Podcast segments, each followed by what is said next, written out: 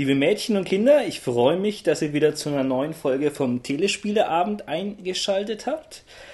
Heute wieder mit mir, Markus, a.k. Eidelmeister und dem Kollegen Jürgen. Hallo. Ist wahrscheinlich nicht das bahnbrechendste Thema überhaupt, aber es geht um eine Firma, die jetzt nicht ganz mit Capcom Konami ähm, mithalten kann, aber uns doch eigentlich schon ans Herzen gewachsen ist und in irgendeiner Form auch noch heute existiert. Viele werden sie durch R-Type kennen und das ist dann natürlich IRAM. Ähm, so grob zur Geschichte. Also die gibt es eigentlich schon eine ganze Stange jetzt, fast 30 Jahre, 1974 wurden die in Japan aus dem Boden gestampft und ähm, IRAM heißt ähm, also als Abkürzung International Rental Electronics Machines. Was ich nicht wusste. Nee, ich auch nicht. Also vor allem irgendwas Rental hört sich ja fast an, als wenn, als wenn die irgendwie nur Verleih gehabt hätten. Aber egal. Ja, wird, denke ich mal, auch damit zusammenhängen. äh, Weil also von 74 bis dann zu 78, 79, wo sie dann ihr erstes Arcade-Spiel gemacht haben, kann schon irgendwie sein. Also ich habe jetzt nichts äh, recherchieren können, aber wahrscheinlich werden die auch irgendwie so mechanische Arcades oder Flipper damals so gewartet haben oder vermietet Sein, haben. Also importiert, jetzt Sieger hat, glaube ich, auch so angefangen. Ne? Mhm, Die haben ja, glaube ich, auch amerikanische Maschinen importiert. Ganz genau, aber eins, also ins elektronische Videospiel-Business ging es dann 78, 79. Aber da kann man nicht viel schönreden. Wir haben gerade noch mal ein paar Spiele angetestet, also vor 80 und Anfang der 80er. Das waren halt teilweise solche schamlose Klons von, von Space Invaders. Meine Herren. Oder Galaxians, ja. Also das waren schon fast Plagiate. Ja, so hätten wir als irgendwie chinesisches Bootleg verkaufen können, aber das ist, das ist offiziell wurde das vertrieben. Also teilweise die Soundeffekte und die, die, die äh, Sprites aus Space Invaders. Ja, mein Gott, jeder fängt mal klein an. Jeder fängt mal klein an. Hm. Aber 1982, da kam dann eigentlich auch wirklich was damals technisch wirklich beeindruckendes und innovatives. Und es war dann zwar Moon Patrol, das war weit vor meiner Zeit, da war ich gerade drei Jahre. Aber Jürgen hat es noch ganz gut in Erinnerung, oder? Ja, ja, ja, doch. Hab doch live den Automaten gesehen und äh, auch gespielt. Und äh, war damals ja, faszinierend, weil man wirklich das erste Mal, es ging so rauf runter, die, die, naja, sollen wir mal erklären, wie das Ding eigentlich aufgeht. Hm. Moon Patrol, viele werden es kennen, aber viele vielleicht auch nicht. Äh, man fährt mit so einer Art Buggy, deswegen gab es dann manche Bootlegs, die auch Moon Buggy hießen, ähm, über äh, die Mondoberfläche und wird äh, von zahlreichen Gegnern von, von oben äh, attackiert. Es gibt Gegner, die von vorne kommen. Darum konnte man auch ähm, gleichzeitig äh, einen Schuss nach oben und einen nach vorne abfeuern. Und man konnte mit dem äh, Gefährt auch schön hüpfen, denn es gab auch genügend Löcher im Boden oder auch Feinde, die Löcher im Boden erzeugen konnten. Und was halt damals schon faszinierend war, war erstens mal das Parallax-Scrolling. Also es gab äh, wirklich schon drei Ebenen-Scrolling also- in dem Teil. Ja. War, Fällt, war, mir, fällt mir jetzt kein, kein Spiel ist aus der Zeitraum, äh, Zeitraum ein, was das jetzt eigentlich, also vielleicht zwei, aber dreifach, das hat schon, denke ich, was hergemacht. Ja. Und was mich auch fasziniert hat, damals zumindest, ne, also heute lacht man drüber, aber dass sich die, die Räder von dem ähm, Gefährt, von dem Mundbuggy, sich wirklich der Oberfläche angepasst haben und dann so auf und ab Ja. gingen. Je nachdem, wie, war ja sehr uneben die Man muss sich Oberfläche. vorstellen, genau, also der, der Mond war halt äh, kein äh, gerader Strich, wo man entgegen äh, gefahren ist, sondern der hat halt auch lauter so Mini-Grader gehabt und dem sind halt immer die Räder, also die sechs Räder, die das, der Buggy gehabt hat, haben sich dann immer so angepasst. Genau, ja. Und das, obwohl man jetzt eigentlich dann trotzdem bloß geradeaus meistens gefahren ist, hat das halt so einen schon coolen Effekt gehabt. Ja, ja, und wenn man irgendwo zerschellt ist, dann sind die Räder auch noch so abgesprungen und dann über den Bildschirm gehüpft. War eigentlich auch ganz lustig. Und äh, das war ein wirklich, also sehr schönes Spiel, hat wirklich, also mir persönlich viel Spaß gemacht. Ähm, Du hattest äh, auch äh, Continue-Feature drin, was damals auch äh, sehr neu war. Vielleicht nicht das erste Spiel, aber eins. Angeblich Vanguard war angeblich das erste. Ne? Von SNK, ja. Mhm. Aber ähm, du hattest eine Anzeige, eine Warnanzeige, äh, wo die nächsten Gegner kommen, ob sie aus der Luft kommen oder von vorne oder eher von, von unten, also von mehr Bodenkratermäßig. Ähm, das Ganze war mit, mit eigentlich vorwiegend also auf Zeit zu schaffen. Du hattest so Abschnitte, die gingen von A bis Z. Und nach circa, ich glaube, alle vier oder fünf äh, Buchstabenabschnitte gab es dann einen Zwischenstopp und dann wurde abgerechnet, wie schnell man dorthin gekommen ist. Mhm. Also es ging nicht so die Punkte, sondern du konntest noch Bonuspunkte bekommen, wenn du besonders schnell warst. Ja, und das war wirklich äh, zumindest mal kein Plagiat. und äh, hat, ich liebe immer noch den Soundeffekt zum Beispiel, wenn du einen von den Luftgegnern abschießt. Das hat so ein richtig schönes Bum, also ganz schwer, das muss man sich mal anschauen auf, auf Video. Also ich finde es immer noch klasse.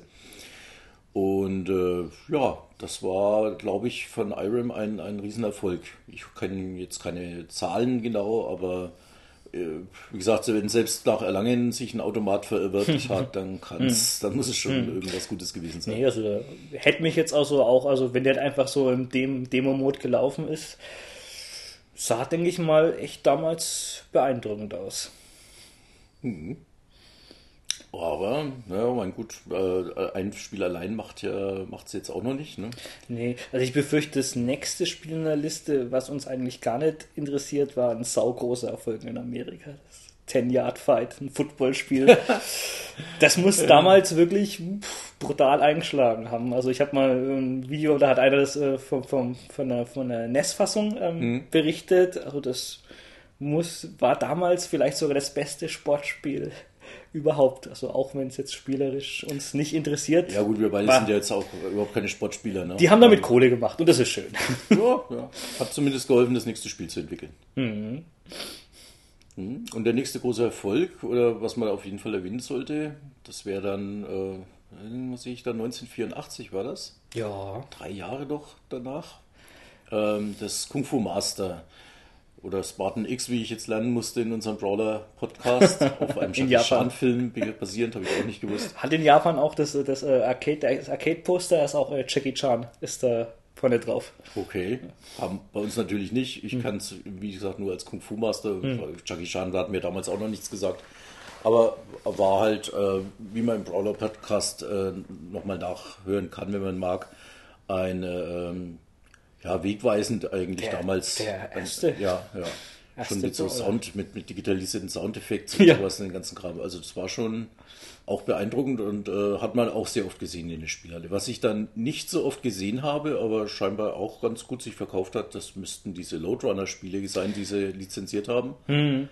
Die ja, ja eigentlich auf dem C64 eigentlich eher bekannt waren. Oder ja, ich weiß, das war auch so eine, so eine, so eine, weiß eine interessante Geschichte. Da gab es eigentlich ähm, muss es irgendwie so, eine, so, so ein Deal mit Hudson noch irgendwie gegeben haben. Hm. Also weil eigentlich ähm, sind die mehr unter, unter Hudson bekannt, wie Bomberman später auch. Hm, hm. Da hat es ja auch ein, also ein Irem-Spiel gegeben von Bomberman, was ja eigentlich jetzt fast nur von, von Hudson bekannt ist. So war das mit, mit Loadrunner auch. Also und zwar sind die, die ähm, ja, Loadrunner kann man ja auch nochmal kurz erklären, wer es wer es nicht kennt. Also das ist eigentlich auch noch immer ein richtig cooles Spiel, was ich finde.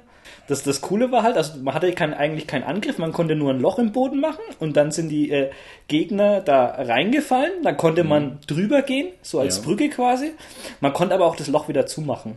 Und dann genau. sind die Gegner dadurch gestorben. Ah, genau. Aber die kamen dann auch ähm, wieder. Also man hat auch so das auch als äh, Puzzle-Element eigentlich mhm. dann die, die Gegner teilweise gebraucht ziemlich cool. Also ich weiß jetzt nicht, wie gut der Iron-Port war, aber also der Hudson, die sind eigentlich bis immer noch, haben die einen sehr hohen Standard.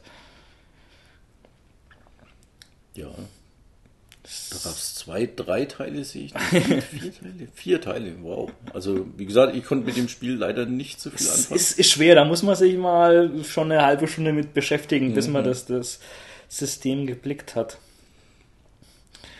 Ähm, ja, sonst war es jetzt hm. eigentlich fast. Ja, Spelunker kann man noch kurz erwähnen, eigentlich, ne? Also Spelunker auch ein eigentlich C64-Spiel. Ein westliches, westliches Spiel ja, eigentlich. Ja. War das, das Apple, Apple II oder sowas als erstes? Also ich kenne es jetzt erst eigentlich nur vom 64 War aber viele Sachen waren damals ja auch, kamen original von, von Apple in der Frühzeit. Mhm. Die sind ja nur auf dem 64er portiert worden. Kann mhm. also gut sein, dass das auch ein Apple-Spiel original war. Ähm, war ein knüppelhartes äh, Jump and Run. Hm, weiß nicht, kann man es doch Jump and Run? Ja, gerannt hat man gar nicht so viel. Man ist halt durch, durch so Höhlen durch. So Indiana Jones mäßig. Ja, ja. Aber auch nicht, auch nicht wirklich. Und es war wirklich, du bist an, an jeder Ecke gestorben. Ne? Also die 64er-Version war wirklich knüppelhart. Ähm, Gibt es jetzt auch zum Beispiel auf ähm, PlayStation 3 im äh, Online-Store, kann man da jetzt auch eine aktualisierte Version kaufen.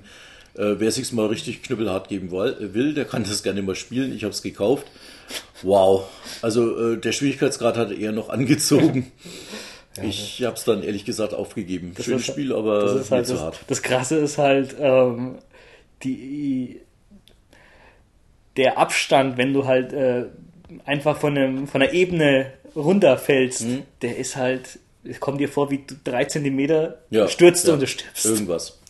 Und äh, ein bisschen zu viel gelaufen, tot. Ein bisschen zu, weg, ein bisschen zu früh vom Aufzug runter, tot. Also äh, Sterben ist da wirklich äh, laufend am laufenden Band gesagt. Aber es scheint irgendwo in Japan doch sehr beliebt zu sein. Weil äh, ich habe gehört, dass die PS3-Fassung sich angeblich da auch ganz gut verkauft hat. Äh, ich halte es für ein Gerücht. Ja, kann sein. Die war, die war scheiß teuer damals. als, als Download hat die 30 Euro gekostet. Oh, okay. So viel habe ich Gott sei Dank nicht gezahlt.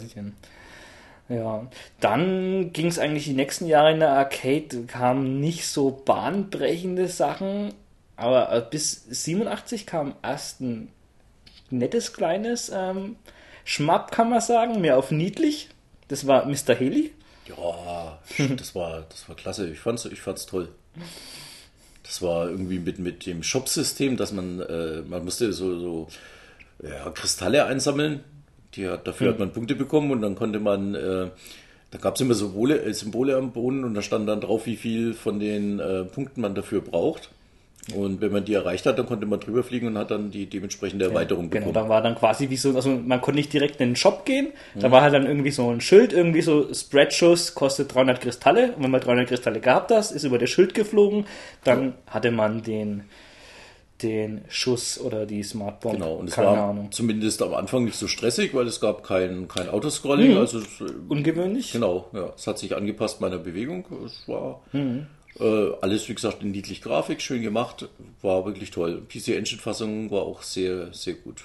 Ja, also ich kenne jetzt die Arcade-Fassung gar nicht so, aber die, die äh, PC Engine Fassung hat mir, hat mir sehr viel Spaß ja, gemacht. Früher mal die zuerst, also die erste Fassung, die ich kannte, war auf dem Amiga, die ist zum Beispiel jetzt nicht ganz so klasse. Also da war, hat man gemerkt, ja, die, die war irgendwie, ich weiß auch nicht warum, schwerer. Also auf der PC Engine bin ich sehr viel weitergekommen. Ja, gut, das ist halt, ich denke mal, die Leute waren halt leider im Westen jetzt, mhm. haben das halt so gut nachprogrammiert, wie sie konnten, aber ich weiß nicht, ob jetzt für die, für die PC Engine Fassung, ob das jetzt Iron gemacht hat oder Hudson, die haben ja viel selber nochmal neu programmiert dann, weil das ja ihre Konsole war, aber. Egal wer es war, die haben gute Arbeit die haben geleistet. gute Arbeit geleistet, also. Mhm. Kann man nichts sagen. Aber das war dann 87 eigentlich dann bloß ein kleiner Schritt für Irem, weil dann kam später das Jahr noch eigentlich ihr Spiel raus. Ja, also der, der Klassiker, für den sie eigentlich bis heute bekannt und bei vielen eben noch äh, beliebt und, und äh, in Ehren gehalten werden. Hm. Ja, das R-Type. R-Type, ja. Der Shooter, der sozusagen ja, zusammen mit Gradius äh, ja. die, die, das Shooter-Genre in der, sag ich mal, Mitte, Ende der 80er wirklich definiert hat. Ne? Ja, also halt äh, aus den früheren Shootern, keine Ahnung, wenn man jetzt halt Space Invaders und jetzt Galaga wie er mir sieht, war halt das der, der nächste Schritt. Also mhm. Gradius und dann genau. ein bisschen später R-Type. Und wenn Gradius, Gradius eigentlich so als Neuheit oder als Besonderheit äh, dieses Extrawaffensystem eingeführt hat, unten mit der Auswahlleiste und den Power-Ups, hat äh, R-Type als besonder oder ja, muss man sagen, das war das Besondere, was er rausgehoben hat, diesen äh, Satelliten, ja, die Force. Ne? Genau, unzerstörbar. genau, die man äh, abdocken und in die Feinde reinschleudern konnte und dann wieder andocken, die, die man auch als Rammschutz verwenden konnte, wenn sie vor dem, mhm. vor dem eigenen Raumschiff dran äh, äh, war war ein tolles Teil. Also das war. Musste mal richtig taktisch, also auch ja. einsetzen. Das war wirklich ein Spielelement, das man nicht ignorieren konnte. Genau. Man konnte ihn auch zum Beispiel den Satellit ähm, nach vorne schießen, aber dann hinten einsammeln, dass er hinten geklebt ist. Mhm. Und dann hat man dann auch jetzt dann mit der Waffe nach hinten geschossen. Und das, das hast du auch dann teilweise, also war ins Level-Design eingebunden, wenn du das nicht so genutzt hast, dann Was? bist du genau. wahrscheinlich dann fertig. Wenn ich mich richtig erinnere, musstest du beim allerletzten Endgegner sogar die Force abschießen, wenn du den eigentlich vernünftig erledigen wolltest, weil der ja eigentlich hinter so einer Sperre war. Ne? Hm. Und du musstest ja die Force dann im richtigen Augenblick sozusagen Genau, wenn die Sperre offen ist, genau, dann rein. sonst hätte das sonst hätte es ewig gedauert. Wahrscheinlich 15 Minuten gedauert. Ja, ja. Ja, und es war halt äh, natürlich auch ein knüppelhartes Spiel, ne? muss, man, muss man leider mal dazu sagen. Also absoluter Kult, aber boah, der Schwierigkeitsgrad war nicht von schlechten Eltern. Ja, also bis man da mal das erste Level, das konnte man schon nach ein paar Minuten oder was schaffen, mhm. aber danach wird es halt. Mhm nicht wirklich einfacher. Und war technisch halt ein Brecher. Ne? Also ich meine, der, der erste Endgegner, dieses äh, Giga-ähnliche Alien. Und vor allem Endgegner überhaupt. Also du hast ja bei Gradius auch sowas ähnliches wie Endgegner ja. gehabt, aber das hat, war ja eigentlich bloß immer... Ja, war ja nicht der Rede wert, eigentlich immer Destroy the Core, das war ja fast immer das gleiche mit genau. ein, zwei Ausnahmen. Ne? Mhm. Und da war fast jeder Endgegner anders. Und auch relativ groß, also mhm. gleich der erste war ja, ja die ganze komplette rechte Bildschirmseite. Der ist halt einfach, ja. Oder, oh ja, oder der, der Weltraum, der, der Raumschiff-Level, ne? Also die, diese, äh, der eine Level, der einfach nur aus einem riesigen Raumschiff bestand. Das ganze Level, ein Boss. Ja, ja. Und den sogar damals irgendwie ja, pa, äh, Konami in, in Parodius gewürdigt hat. Ja, ja mit stimmt. einem eigenen Level. Ne? War das auch das dritte Level? Ich glaube schon. Ich oder? weiß es gar nicht. Doch, könnte sogar sein, ja. ja. Also das, das war damals ein echter, also ein richtiger Hammer. Das Fett. Was war da war deine erste Version, wo du es gespielt hast? Äh, auch die, äh, ja, die berühmt-berüchtigte Amiga-Version, genau. Ja. Also da gab es ja vorher, ich habe vorher eben auch schon das Katakis gekannt, hm.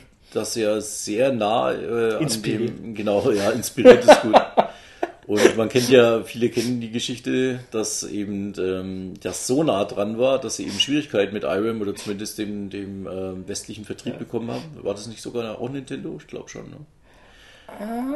Auf jeden Fall ähm, sind sie dazu verdonnert worden, so dem Motto, naja, äh, wenn, wenn ihr jetzt keinen Ärger haben wollt, wir können euch einen Deal anbieten, dann programmiert ihr eben für uns die R-Type-Fassung für den Amiga, weil ihr habt es ja scheinbar drauf.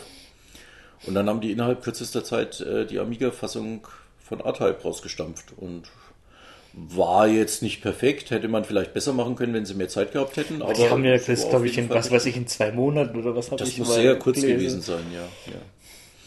Und die war aber wirklich auch, war, war klasse. Ne? Hm. Also ich habe damals nichts Besseres gekannt. PC Engine war für mich damals ja noch nicht äh, kein Thema. Hm. Und äh, hat man gern gespielt. Ne? Allerdings, äh, ich glaube, ich habe dann auch irgendeinen Cheat oder sowas verwendet, um das Ende zu sehen, weil so gut war ich dann leider nicht mit meinen Skills. Was eigentlich jetzt auch witzig ist, wo wir das jetzt eigentlich gerade hatten, dass sich da jetzt Iron beschwert hat, dass es da so eine so eine, das Katakis so ähnlich aussah, aber dann irgendwie also vor, vor fünf, sechs Jahren haben sie selber kopiert wie die, wie die, ja, wie Gott, die Chinesen. Ja, das ist halt, das stimmt, ja. Dann macht man auf einmal Geld und ist alles anders. Wobei, wie gesagt, ich weiß nicht, ob es wirklich A-Type war oder ob es der westliche Vertrieb war. Ne? Hm. Selber. Das, kann, das kann gut sein. Ja, das kann sein, weil das, also das Komische war, also das A-Type war in Amerika, ich weiß nicht, ob es in Europa so war, war das ähm, letzte Spiel, was Nintendo äh, mhm. äh, im, im Westen gepublished hat. Also das war jetzt nicht IRAM, sondern kam von Nintendo. Ja, diese Lizenzgeschichten, äh, ja. die gab es ja öfter. Also Moon Patrol zum Beispiel auch äh, ist im in Amerika komplett von Williams vertrieben worden. Und wie hm. wir vorhin mal festgestellt haben bei der Platine, äh, da taucht IRAM eigentlich gar nicht als Name auf. Da sieht man nur Williams, ne, als wenn das ein Spiel von Williams wäre. Was man dann auch sieht, ähm, hier auf der Williams Collection, ne, ist es ja mit drauf. Komischerweise, ja. Ja, ja. Also da gab es auf der PlayStation 1 diese äh, Midway. Das ist eigentlich auch ein Geheimtipp, was ich nicht wusste. Ja, Arcades, Arcades Greatest Hits Midway Collection 2. Ich weiß gar nicht, ob die in, in Deutschland rausgekommen ist. Und das ist eigentlich auch die einzigste, ähm, sage ich mal, Fassung abseits von MAME oder sowas, die ich kenne, auf der Moon Patrol umgesetzt ist. Auf einer relativ aktuellen Konsole, wo es also dann wirklich Spielerqualität hatte. Ne? Ja, und da äh, scheinbar hat da äh, Williams immer noch die Rechte dran. Oder hatte sie. Ja gut, ist auch schon, keine Ahnung, 15 Jahre wahrscheinlich. Ja, ja, her. ja.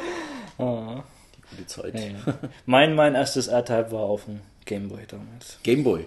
Oh ja, die Fassung, die habe ich äh, gestern auch nochmal, die liegt ja auch da, zumindest teilweise mit dem DX ist es mit drin. Ja, die, die, die, die X ist auch ganz cool. Die war, die war also faszinierend gut. Ich hatte die damals auf dem Gameboy leider nicht. Ich habe mir damals ja nur Nemesis und Parodius hatte ich. Hm, R-Type habe ich leider ausgelassen. War ein Fehler im Nachhinein. Hm. betrachtet. Nee, das war technisch echt alle, alle Achtung. Also hat alle Levels gehabt, glaube ich, oder? Ähm, ich glaube schon, ja, doch. Ja, ja. Müsste, glaube ich, komplett sein. Im Großen und Ganzen, ohne Absprüche, haben die das. Ja. Es ist halt ein bisschen, es wirkt wie ein bisschen reingezoomt, kann man sagen. Ja. Ne? Also, ähm, weil wenn, wenn man das wirklich anpassen wollte von der Größe her des Sprites, dann hättest du so Fitzel-Sprites auf dem Und auf dem ja, nicht ganz so tollen Display aus heutiger Nee. Sicht, weil das ist wahrscheinlich keine schlechte Idee. Aber butterweiches Scrolling. Auf dem Gameboy. Auch nicht äh, immer zu, Hm. zu, zu sehen gewesen. Nee. Das war eigentlich komisch, dass es davon, gab es ja fast für, für jedes System wurde das Oh umgesetzt. ja, R-Type, oh Gott, Master-System, glaube Ja. ich. PC. aber, aber was das Komische ist, was ich, was ich mir jetzt gerade überlegt habe, Hm. das hat ja Nintendo vertrieben in Amerika. Es gibt keine NES-Fassung. Es gibt keine Es NES. gibt keine NES-Fassung von R-Type. Das ist schon ein bisschen, bisschen seltsam. Sehr Ich seltsam. habe mir gedacht, gut, grafisch wäre das natürlich jetzt schon ein ganz schöner Abstrich gewesen, aber wenn ja, sie es dem einigermaßen. Master-System haben sie es da auch hingekriegt. Ja, gut, Master-System. War das, so, war das so viel besser als NES? Oh, doch, doch. Doch, echt? Okay. War, Ja, die 8-Bit-Zeit, die ich verpasst habe auf den war, Konsolen. war, schon, war schon eine ganz andere. Also auch wenn es jetzt in Japan nicht viel Erfolg hatte, das war technisch eine andere Liga. Ja gut, auf dem Super NES haben sie ja dann zugeschlagen dafür Hm. mit zwei Teilen. Ganz genau. Ja, das war ein Klassiker und dann ist IRAM natürlich auch so ein bisschen als Shooter-Profi Firma bekannt genau, gewesen. ging eigentlich Motto, das können sie. Nächst, nächstes Jahr dann 88 eigentlich gleich weiter mit Image Fight. Was jetzt nicht ganz die Klasse hat. Also das war jetzt dann vertikal, nicht horizontal. Aber auch kein, kein sch schlechtes Spiel. Also Hm. Hatte ich auch oder kannte es auch nur über die PC Engine Hm. als Cartridge. Äh, Habe ich auch gern gespielt bis zu einer Stelle, die war, die war eine Frechheit. Ne? Also du bist gestorben und ähm, gut, natürlich Bewaffnung verloren. Ne? Hm. Und die Stelle war so schwer. Die, also ich bin mal an der vorbeigekommen, dann war es kein Problem. Ja. Da bin ich echt ein gutes Stück weitergekommen. Und ich weiß nicht, ich glaube, es war im zweiten Level gleich. Aber wenn du an der Stelle verreckt bist, äh, das war, das war wirklich eine Frechheit. Also man muss sagen, da hat es noch ein bisschen am Feintuning gefehlt. Ich, ich weiß nicht, ob es in der Spielhalle auch so war, aber ich kenne Äh, jetzt die Arcade-Fassung auch nicht, aber das muss man bei R-Type eigentlich auch sagen, auch wenn es krach schwer war. Mit den Rücksitzpunkten, du hast danach eigentlich dann immer die Power-Ups und die Satelliten bekommen, dass du halt äh, fair weitergekommen bist, wenn du die Stelle halt auswendig lernen, ja. Das war halt, das war halt äh, einfach Pflicht, Hm. das musstest du, ja. Das, ob das jetzt bei Image Fight immer so der Fall war, gut. Aber sonst, die Mega-Innovation war es nicht. Du hattest halt solche, glaube ich, solche ähm, Drohnen konntest du einsammeln, die du dann jetzt halt in verschiedenen ähm, Positionen so feststellen konntest und sowas. Aber jetzt sonst war das halt eigentlich ganz klassisches, gut gemachter. Ja, ich fand's schön. Ich, ich bin mir sogar ein, auf der PC Engine konnte man äh, als, als Bildschirm in den Optionen Arcade einstellen, dass dann wirklich, du hattest dann wirklich links und rechts, glaube ich, die Balken und dann äh, das Hochkantformat wie in der Spielhalle, was ja Yeah. damals eigentlich äh, Das also absolut ungewöhnlich war. Im Normalfall haben sie es ja dann eigentlich nur so gemacht, äh, bestenfalls mal, dass du dann links so einen Hochkant hattest Ja, und rechts ja. irgendwelche tollen Anzeigen. Das waren jetzt ja nicht solche, solche Emulationen wie heute, die mussten Nein. das Spiel komplett neu programmieren und dafür anpassen. Das war dann eigentlich schon interessant, dass sie das sich die Mühe gemacht haben. Mhm. Ja, aber 88 war ein gutes war. Ja, also Ninja Spirit kam dann auch kurz danach. Auch großer Klassiker. Hm. Mit den, mit den, diesen Schatten-Ninjas, ne? Du bist Ja, ja. dann mehrere Ninjas hintereinander haben konntest. Riesensprünge konntest du machen. Kann man sich so ein bisschen halt so, so ein bisschen wie Shinobi vorstellen. Aber also der Sprite war schon ein bisschen kleiner und es gab halt wirklich saukoole Extrawaffen. Also am Mhm. besten, was Jürgen gerade gemeint hat, war halt dieses, dass du so ein Schatten-Item eingesammelt hast und hattest, hattest du zwei oder drei Schatten? Ich glaube zwei, oder? Dass du zu glaub, dritt warst. nicht sogar drei? Ja. Ich weiß es nicht mehr. Auf jeden Fall hat man dann drei Ninjas als Schatten nach eingezogen und die konnten dann halt auch alle angreifen. Dann Mhm. Genau. hat man dann drei oder vier Männchen gleichzeitig gesteuert. sozusagen seine, seine Schlagkraft gleich vervierfacht. Mhm. Und die konnten natürlich, und die, die konnten ja nicht getötet werden, das war auch noch ein Vorteil. Ne? Schatten ist Schatten. Ja. Echter. Mehr Ninja als Ninja. Und die Levels waren, glaube ich, auch ziemlich äh, ähm, groß in dem Sinne von, also die, die waren nicht so limitiert. Also ich kann mich erinnern, ich glaube, erster oder zweiter Level, wo du in so einer Art Wald warst und Ja, du konntest diese Bäume ewig nach oben springen. Also die, Hat nicht die, aufgehört. Genau. Ging es nicht nur das Scrolling links und rechts, sondern auch äh, ziemlich weit nach oben waren. Also ja, doch, schön, schöne Levels, schöne Endgegner kann ich mir auch erinnern. War auch äh, äh, sehr beeindruckend, sehr groß. Klasse Spiel. Also wer mal wieder so ein Shinobi Castlevania-Klon braucht und kennt das noch nicht, kann man bedenkenlos kaufen. Gibt's auch, wie fast bei allen Spielen, auch eine Super Engine-Version. Also in der Zeit war äh, Irem wirklich fast technisch, ja, ich weiß nicht, kann man führend sagen, State the zumindest, zumindest konnten sie eigentlich wirklich mithalten mit, den, mit den Großen. Ja, also CBS 1 war, wann war von Capcom? Das war, glaube ich, 88, 88, 89 oder sowas war das. Ich glaube, Ja. Final Fight war, glaube ich, 89. Ja. Muss ich aber sagen, also ein CBS 1 Spiel, das so gut aussah Ja, wie okay. R-Type Ähm, am Anfang. Ja, mein äh, Capcom, aber habe ich glaube ich ja schon mal gesagt, das war äh, das System, was Capcom da damals rausgeklotzt hat, das war wirklich Hammer. Ja, aber es kam ja erst dann doch ein Also da bisschen. gab es auch, da gab es, selbst Konami hat damals ja, wie wir gesagt haben, mit Hm. den Crime Fighters äh, noch nicht mal ansatzweise sind die da rangekommen. Hm. Ne? Das kam dann erst später. Ja, was man noch kurz, kurz erwähnen kann, ist Vigilante. Das war dann quasi der, der quasi Nachfolger von, von Kung Fu Master. Fand ich nicht so eine Brille. Ja. Also ich sag mal so, mir ist es auf der PC Engine als Grad hinterhergeschmissen worden. Das wollte keiner haben. Ich muss immer lachen, wenn ich den Vorspann sehe. Das Skinheads have So ist taken Madonna. Take the force in your own hands. Okay. Aber ja, ich glaube, Kung Fu, Fu Master macht dann heute dann doch, auch wenn es simpler ist. Und ich weiß nicht, da gab es jetzt auch dann schon so, so Ketten und sowas, ein paar Waffen, die du aufsammeln konntest, aber Also ich fand es auf der Engine fürchterlich, weil ich irgendwie, nie- ich habe irgendwie nie richtig treffen können. Ich ging die Schläge immer durch. Irgendwie, keine Ahnung. Hm. Ja, das war nicht so doll. kam mir auch vor, da, besser vor, dass das auf, äh, bei Kung Fu Master damals besser funktioniert hat. Ja, 89, ja, das ging eigentlich ganz gut weiter dann. Dragon Breed, Oh ja, das haben wir ja vorhin nochmal äh, uns angeschaut. Leider gab es da nie eine Heimumsetzung. Sah aber sehr beeindruckend aus. Hat mich, wie ich vorhin ja schon gesagt habe, irgendwie an das Saint Dragon erinnert. Ich weiß gar nicht mehr, von wem das war oder welches da zuerst war. Jellico vielleicht. Ja. Äh, Bloß äh, bei dem Saint Dragon hast du, glaube ich, den Drachen selber gespielt in dem Sinne. Ne? Und hier bist du, reitest du auf einem Drachen. Ja, ja, ich, ich dachte eigentlich eher am Anfang auch, dass das jetzt irgendwie kurz ein, auch so ein, keine Ahnung, Ghouls and Ghosts oder Castlevania-Spiel ist.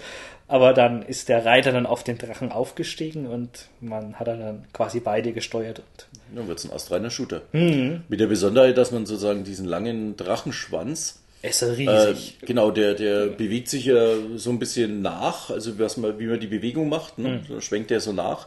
Und äh, den kann man zum Beispiel auch verwenden, um sich selbst zu schützen. Also wenn, wenn man es gut drauf hat, dann schafft man das, dass der Drachenschwanz sozusagen fast um einen rumgeht. Ja. Also- und wie eine schützende Hülle um Also einen wenn, wenn, ist. er, wenn man den Drachen, glaube ich, auszieht, ist er fast von links nach rechts so groß Ja, wie der ja. Bildschirm.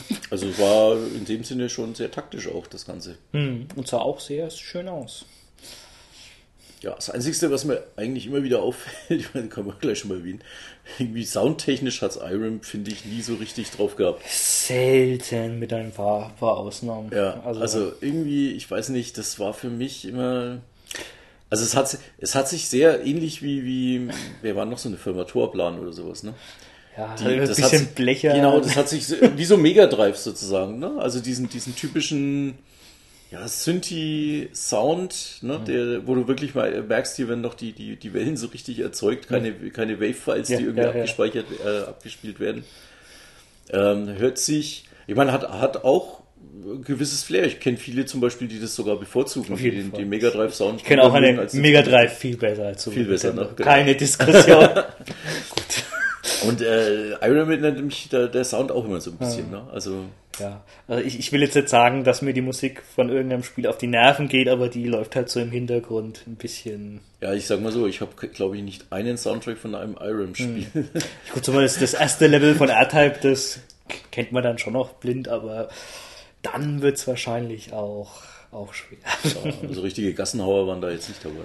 Nee, leider nicht. Aber die Qualität ist doch stetig gut geblieben. Mhm. Kurz danach kam auch wahrscheinlich nicht so bekannt Legend of Hero Tonma, wo es auch eine sehr gute Engine-Fassung gab.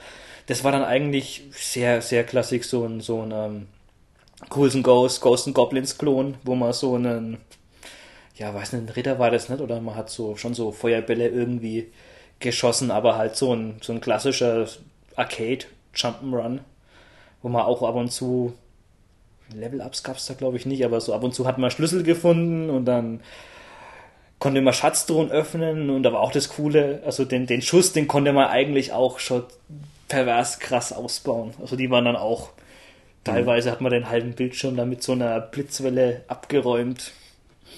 Ja, kenne ich, wie gesagt, ich habe es leider ignoriert. Jump Run war mhm. damals mhm. nicht so. Auf Engine auch nicht so billig, er zahlt schon 50 Euro dafür. Echt? Oh Gott, mir ist damals mal günstig angeboten worden und ich wollte es nicht, weil ich mit Jump Runs eben nicht so klar komme. also, wer Maikamura, ne? Cools ah, Ghosts mag, schade. echt klasse Spiel. Hm. Ja, und danach wurde ihr wahrscheinlich beliebtestes Spiel dann gleich mit einem zweiten Teil weitergeführt. Ja, Type 2. Oh ja, da haben sie es auch gut krachen lassen. Ne? Hm, das war schon mal noch eine oh, technische. Ja, ja. Ich kann mich irgendwie den zweiten Level mit diesem Wasser erinnern. Das hatte ich damals auch noch nicht so gesehen, ne? wo dieses äh, die, die Hälfte vom Level im Wasser war und die andere, äh, die obere Hälfte nicht und du konntest äh, reintauchen und nicht. Also, also hat sich auch grafisch leicht geändert. Also war, war echt klasse, mhm. aber halt nochmal ein Stück härter als der erste Teil. Ne? Also ich würde sagen, das ist der schwerste Teil. Ja, das der ist schon wirklich. Also R-Type 2, ich weiß nicht, das vierte oder fünfte Level, das ist so ein Stadt, Stadtlevel. Boah. Also ich glaube, da musst du absoluter Shooter-Profi sein oder Japaner. Nee, also das hat mich, glaube ich, das habe ich, glaube ich, das erste Mal dann richtig auf der, ähm, äh, wie heißt die, wie ist die PlayStation 1 Collection? R-Types, wo mhm. 1 und 2 mhm. drauf war, da habe ich das dann das erste Mal richtig gespielt und ich habe da, glaube ich, vier, fünf Stunden gebraucht an dem Level. Wobei du ja bei der Fassung da oder Konnte bei der PlayStation, speichern. genau, du kannst ja wenigstens die Levels dann speichern, ne, wenn du da weitergekommen bist. Nee, das ist echt, ja, also da war der Schwierigkeitsgrad vielleicht ein bisschen zu viel des Guten, aber. Naja, ich denke mal, die wollten halt äh, die, die, die Leute, die A-Type sozusagen mittlerweile auswendig ja. konnten, den wollten sie halt, genau, den wollten sie halt was bieten, ne? Mhm. Wahrscheinlich. Sonst spielerisch jetzt nicht so viel anders. Ich glaube, bis auf so eine, eine, neue Aufstufung von diesem Aufladeschuss war jetzt dann, glaube ich, äh, kann ich mir jetzt dann spielerisch an keine äh, große Erneuerung erinnern. Mhm. Aber trotzdem ist schon auf jeden Fall ein echter Klassiker. Mhm. Ja, dann haben wir sogar noch einen guten Shooter aus dem Jahr. X-Multiply oder Cross-Multiply. Hm. Den gab es dann ganz spät nochmal, das war ja eigentlich 89, für, für Saturn und Playstation auf einer Collection mit mhm. ähm, na, dem, was wir gerade vorhin hatten. Ah. Was war denn bei dem nochmal besonders? Ich überlege mir gerade. War der, war, der nicht so ein bisschen ähnlich wie Quick Success? Ja, da hast du solche Tentakeln vorne gehabt. Und ähm, schon, ne? Ja, ja, und das ist auch, wie du bewegt hast, konntest du die halt dann auch als, ähm, als Schild quasi dann einsetzen, mhm, mhm, mhm, dass du die jetzt halt, dass die dann äh, die obere oder und die untere Hälfte vom Schiff mhm, dann mhm. irgendwie ähm, abgedeckt haben. Also ich glaube, ich, ich, war sogar sehr ähnlich wie 6.6. Also du konntest okay. es dann auch abschießen, dann so ein bisschen, ja. bisschen einen A-Type-Touch. War das 6.6 früher wahrscheinlich schon, ne? Oh, haben sie auch wieder ein bisschen kopiert, oder? Nee, ich glaube 6.6 war, war, war später. später. Das hat ja Ultra-Grafik gehabt, das war schon ah, ja, stimmt, das hat ja schon, mit okay. Transparenz und boah. ja, da hätte ich, da ist mir sogar mal die, äh, ich hätte die Platine kaufen können hm. für den X-Multiplier, aber hm, die ist nicht gerade billig. Hm. Da, gut, aber da kommen wir später nochmal drauf kommen. Ja, ja. Aber wie gesagt, also die, die Saturn äh, und, und Playstation-Fassung Die sind, glaube ich, ist da das, das, äh, na, Hm? wir hatten es doch vorhin, nach R-Type. Nach Das Alter. I- Image Fight war da, glaube ich, noch mit drauf. auch mit drauf. Oh, Mhm. ne, das ist ja aber schon eine gute Sammlung. ne? Hätte gerne noch Image mehr drauf sein schlecht. können, aber Aber das, ja, das Image Fight 2 wahrscheinlich nicht, ne? Das war ja Engine-exklusiv, oder? ja. Auch eigentlich eine kleine Besonderheit, weil äh, es gab auf der, auf der PC Engine gab es sehr viele gute alte ähm, äh, Irem-Spiele, aber die waren alle eigentlich bloß äh, Arcade-Conversions. Und also das ähm, Image Fight 2 war das einzig exklusive Spiel, ist auch ziemlich spät rausgekommen. Boah, ich schätze es mal auf 94. Auf CD. Hat auch einen ganz fetten Vorspann gehabt. Auch, auch vertikal weiterhin, oder? Ja, ja, ja, ja. Okay. Also haben sie gegenüber dem, also vom, vom reinen Spiel her jetzt nicht so viel geändert. Nee, nee, aber also technisch ist es schon auch Aha. sehr fett. Also die, die richtigen Fans, denen gefällt das Arcade zwar besser, aber wenn man ein bisschen auch auf Optik steht und ja, billig ist es glaube ich auch nicht. Also ich habe vor zwei, drei Jahren glaube ich 60, 70 Euro gezahlt. Aber ich will jetzt sagen, dass ich es auch nicht bereut habe. Ja, auf jeden Fall billiger als Image Fight Platine. Das kann sein. Hm. Ja, 1990 haben wir eigentlich wahrscheinlich dann eins der, nach R-Type das Spiel, wo es am meisten Fortsetzungen gab. Wird jetzt auch nicht so bekannt sein. Ähm, das hieß äh, in Japan Daiko no Gensan und ist bei uns bekannt unter Hammer and Harry. Ist auch jetzt eigentlich so ein Jump'n'Run, bisschen John wie. Ja, kann man sagen, du hüpfst schon viel durch die Gegend. Ne? Mhm. Aber du hast halt äh, besagten Hammer, das ist die Besonderheit. Ja. Und kannst vor allem mit diesem Hammer auch jede Menge Gegenstände, also nicht nur die Gegner direkt behaken, sondern auch äh, Gegenstände wegschleudern in die Gegner rein. Ähm, man muss es auch teilweise benutzen, um irgendwelche. ähm, Du kannst es ja quasi so als, als, äh, als Schild benutzen, wenn du Ja, nach oben tust. oben, genau, wenn jetzt genau. dann irgendwie solche Kugeln Ja, runterfallen. ja. Und du konntest damit den Special, wenn du nämlich nach oben gehalten, gesprungen und dann nach unten gedrückt hast, dann Ja. hat er So sozusagen eine besonders stark auf den Boden Stampfattacke, gehauen. genau. Bodenwelle. Ja, ja. Auch eine, eine ganz coole Thematik gehabt. Also ich glaube, da war man dann nämlich so, so ein klassischer japanischer Bauarbeiter, also Mhm, der halt auch so ähm, ja, traditionell gekleidet war mit so einem Holzhammer und Mhm. dann war man auf einer so einer industriellen Baustelle, halt mit Baggern und Ja. sowas und Vorarbeitern und Maschinerie und ich weiß nicht, warum er gegen die gekämpft hat, gegen die böse Industrialisierung, aber ja, das war dann so der Feind als klassischer japanischer Zimmermann. Ja, und die Grafik hatte so einen, so einen äh, leichten Comic-Touch. Mhm. Also war jetzt nicht auf realistisch getrimmt. Ja, also so halt große Köpfe und Ja, ja, ja. Aber nicht zu übertrieben, also jetzt nicht äh, jetzt irgendwie nicht bunt oder irgend sowas, aber hat, hat wirklich äh, gut ausgeschaut. Hat viel, äh, sah sehr, sehr, äh, wie soll ich sagen, vom, vom Grafikstil sehr schmick aus. ja, so aus einem Guss halt. Ja, und kam, glaube ich, auch, ja, glaube ich, allgemein gut an, weil da gab es ja. zig Ja, Fortsetzungen. und es, so viele Fortsetzungen von Irem-Spielen gibt es jetzt nicht wirklich, ne? man von R-Type mal absieht. Von guten nicht, von schlechten ja. da kommen wir später dazu. ja. Ähm, ja, ein, 91. Ähm, 91 sind wir jetzt schon. bei- Ja. Aber Ja. jetzt geht's aber auch richtig los, jetzt kommen die Kracher. jetzt kommen die Kracher. Was wir auch vorhin mal angeschaut haben, das war, war Gallop Armed Police Unit. Cosmic hieß das im Westen. Es ist- Ja, also es sieht, es sieht beeindruckend aus. Ich kenne jetzt, glaube ich, kein, ähm, keinen Shooter, wo man jetzt ein größeres Raumschiff steuert und wo die Feinde größer Genau. sind. Vor Vorteil, verdammt große Sprites. Nachteil, verdammt große Sprites. Du bist nämlich auch du bist nämlich auch leicht zu treffen, ne? Also eigentlich ist das normale Sprite so groß wie ein Endboss von Gradius Ja, wahrscheinlich. so in der Art. Aber war mal was anderes, ne? Ja, also ich traum, wahrscheinlich ist es nicht ihr bester Titel, aber hat auf jeden Fall für einen Aha-Effekt jetzt bei mir. Und hatte halt auch schon diesen, wie soll man sagen, diesen neueren Grafikstil. Also sollen wir mal drauf eingehen, weil äh, so Hm, auf jeden Fall. ab Anfang der 90er, be- da, ich weiß nicht, ob die da neue Leute eingestellt haben oder was weiß ich, da begannen die Irem-Spiele wirklich einen, so, einen- so einen wirklich wiedererkennbaren Grafikstil zu bekommen, Hm. Der sich dann durchgezogen hat bis eigentlich Ende ihrer Spielhallenzeit. Und äh, der dann, kann man eigentlich schon mal vorwegnehmen, ja. bei, äh, durch Nesca von diesen Leuten auch in Metal Slug eingegangen ist. Hm. Und den, den viele halt wirklich ganz toll, also wirklich super fanden. Und äh, ich glaube, dass auch viele des späteren Fans sozusagen oder die, diesen Ruf, den späteren Ruf von R-Type jetzt mal abgesehen, ja. eben durch diesen Grafikstil äh, schon ein bisschen begründet ist. Ne? Glaube ich auch auf, auf, auf, auf jeden Fall. Ähm, das war so viel mit Braun und Grautöne, es hört sich jetzt eigentlich total trist an, ja, aber das sah irgendwie. Halt heutiger halt, Ego-Shooter, aber nee. Ja, aber es sah, eben, sah eben deswegen auch so ein bisschen realistischer aus als manche andere Spiele von anderen Firmen. Ne? Also hat er auf jeden Fall satt, also ich fand's klasse. Ja, und also die, diese, diese Schattierung halt eigentlich, das war dann schon so ein bisschen realistisch, wenn du jetzt die, die Raumschiffe und, und sowas hattest, aber, aber der, der Look halt einfach, wenn du jetzt einen Screenshot gesehen hast ja. und du kanntest das Spiel nicht, wusstest du sofort, ah, Irem.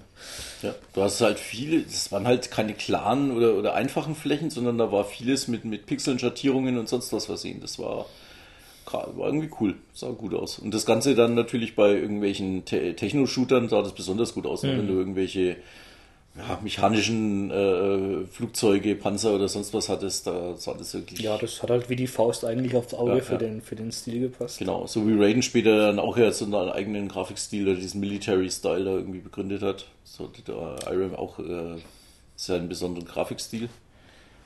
Ganz den genau. sie sogar bei, bei weil ich es gerade sehe, äh, bei Blade Master ja. Diesen schönen Brawler. Fantasy-Brawler eigentlich. Ja. Aber selbst da war der Grafikstil mit ja, drin. So ein quasi ein Golden X-Klon. Ja, und gar, gar nicht mal einen schlechten. Also ich war wirklich überrascht. Der es spielt sich wirklich, also ich sage jetzt mal nicht perfekt. Ich finde, dass äh, Golden X äh, Return of Death äh, sich besser spielt. aber die beeindruckendere Grafik Gegnerfig bzw. Endgegner auf jeden Fall hat Blade Master. Also das sind, da fängst, kämpfst du zum Beispiel gegen einen riesen Oktopus, wo sich äh, drei oder vier verschiedene Arme dann auch noch so einzeln bewegen. Ne? Hm. Sah total toll aus. Oder eine Art Schlangendämon-Gegner, der fast schon so gigamäßig äh, wieder rüberkam. Hammer. Oder ein Riesenritter, der leider dann aber später ein bisschen oft wiederverwertet wurde. ähm, das ist nämlich ein Problem bei dem Spiel habe ich festgestellt, ähm, das ist ähm, ein ganz tolles Spiel, bloß der letzte Level irgendwie, äh, ich weiß nicht, was sie sich dabei gedacht haben. Äh, das hätte eigentlich ein Level früher enden sollen, meiner Meinung nach. Und das Spiel wäre 10%. Und das wäre 10, das wäre 20% besser gewesen. Weil der letzte Level ist eigentlich eine Frechheit, der ist nicht nur eine Endgegnerparade, nein, die bringen den gleichen Endgegner, sage und schreibe fünfmal. also einmal, einmal kommen wir zu zweit, das ist dieser Riesenritter, der vorher schon mal aufgetaucht ist, der ja auch wirklich gut aussah, aber scheinbar waren sie so stolz auf den, dass sie gesagt haben, den, den bringen wir gleich ein paar Mal. Äh, da kam er dann zu zweit, dann kam er nochmal allein, dann kam er zu dritt. Und dann kam erst der eigentliche Endgegner. Ich habe gedacht, es ist, kann ja wohl nicht ganz sein. Ne? Ja, du warst sogar sechsmal dann. Autsch. Ja. Und äh, der letzte Level schaut außerdem grafisch absolut identisch, fast identisch zum vorletzten aus und äh, besteht zudem eigentlich nur noch aus einer runden Arena, die dann wieder mit einem Gang verbunden ist und dann kommt die nächste gleiche, gleich aussehende runde Arena und es kommen wieder die ein paar große Gegner. Also den, den letzten Level hätten sie sich echt sparen können. Ansonsten ein ganz tolles Spiel, sollte Day of Mame mal wirklich probieren. Mhm. Nee, das passt.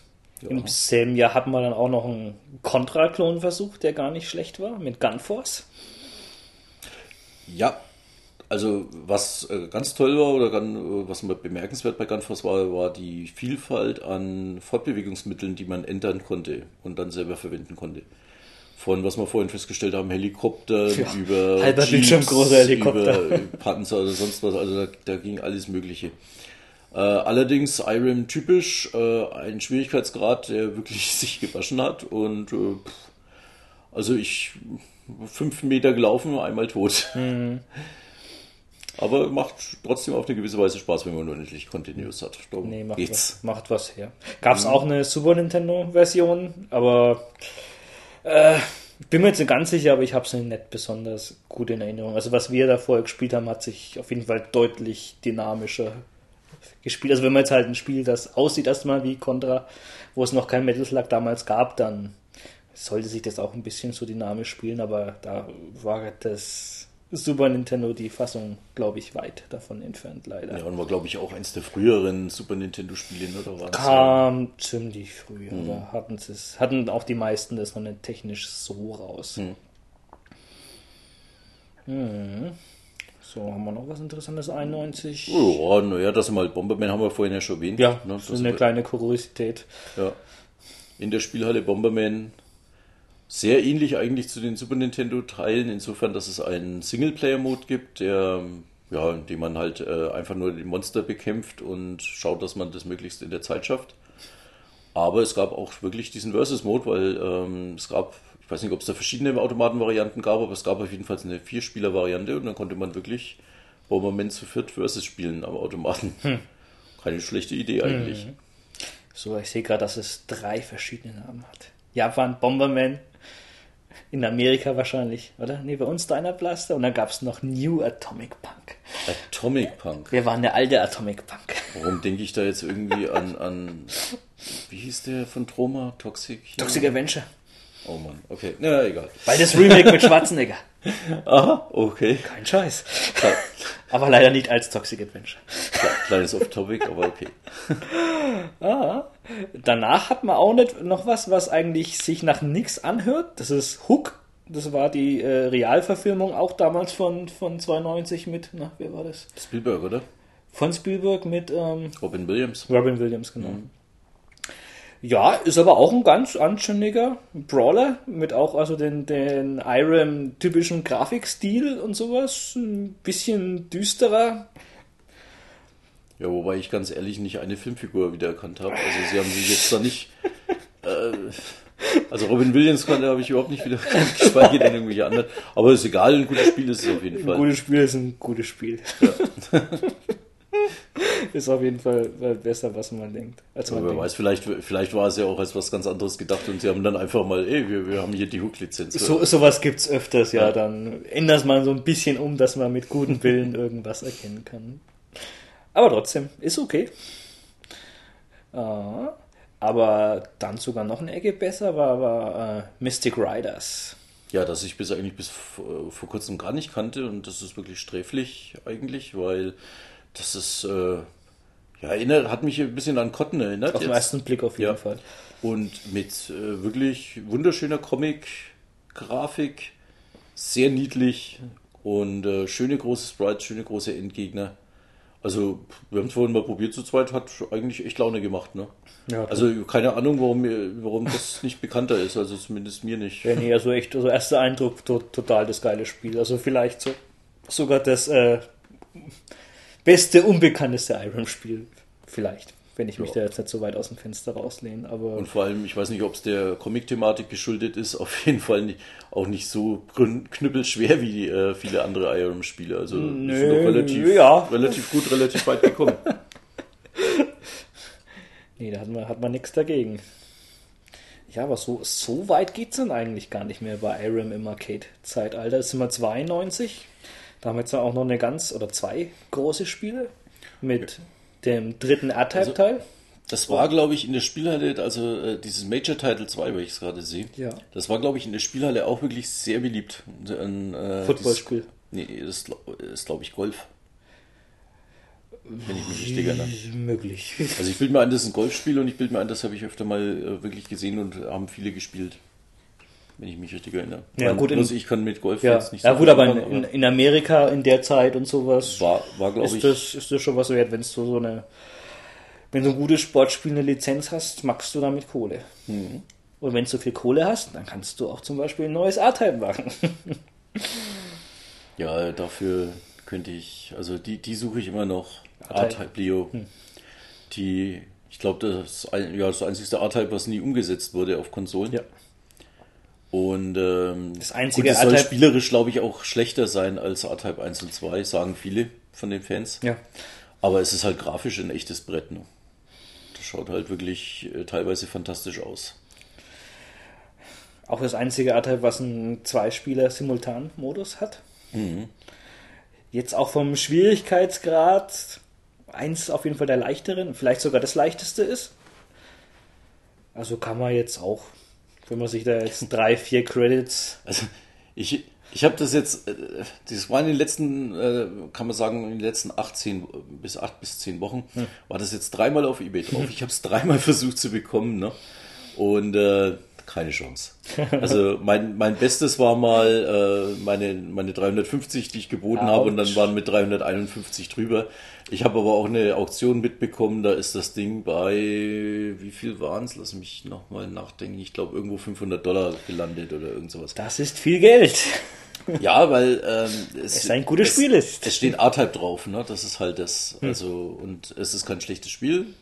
Und es gab keine Umsetzung etc. Und deswegen schon sehr gesucht. Ja. Und diese, gerade diese späten Art, äh, diese späten IRAM-Spiele, ja, Spieler, die sind eigentlich fast grundsätzlich schweineteuer. Frag mich bitte nicht warum. Also ich weiß nicht, ob es an den Auflagen äh, lag, dass äh, damals IRAM so wenig hergestellt hat. Ich kann es dir nicht sagen. Oder ob sie einfach so beliebt sind bei den Sammlern. Wobei die Spiele jetzt, oder viele jetzt, nicht alle, aber doch viele Spiele jetzt qualitativ jetzt nicht so toll sind, dass man sagen könnte, die sind 500, 600 Euro wert. Hm. Da gibt es von anderen Firmen eigentlich auch vergleichbar äh, gute Sachen, die sehr viel günstiger sind. Aber irgendwie hat IRAM da scheinbar schon, sage ich mal, einen besonderen Stellenwert. Ja, aber wie gesagt, das, das, das nächste Spiel ist jetzt auch nicht gerade billig auch nicht das, vielleicht das, nicht das Beste seiner Art, aber es ist halt einfach auch jetzt ein richtig geiles Spiel. Ja, also ich hab's, ich konnte es jetzt günstig abstauben, Gott sei Dank.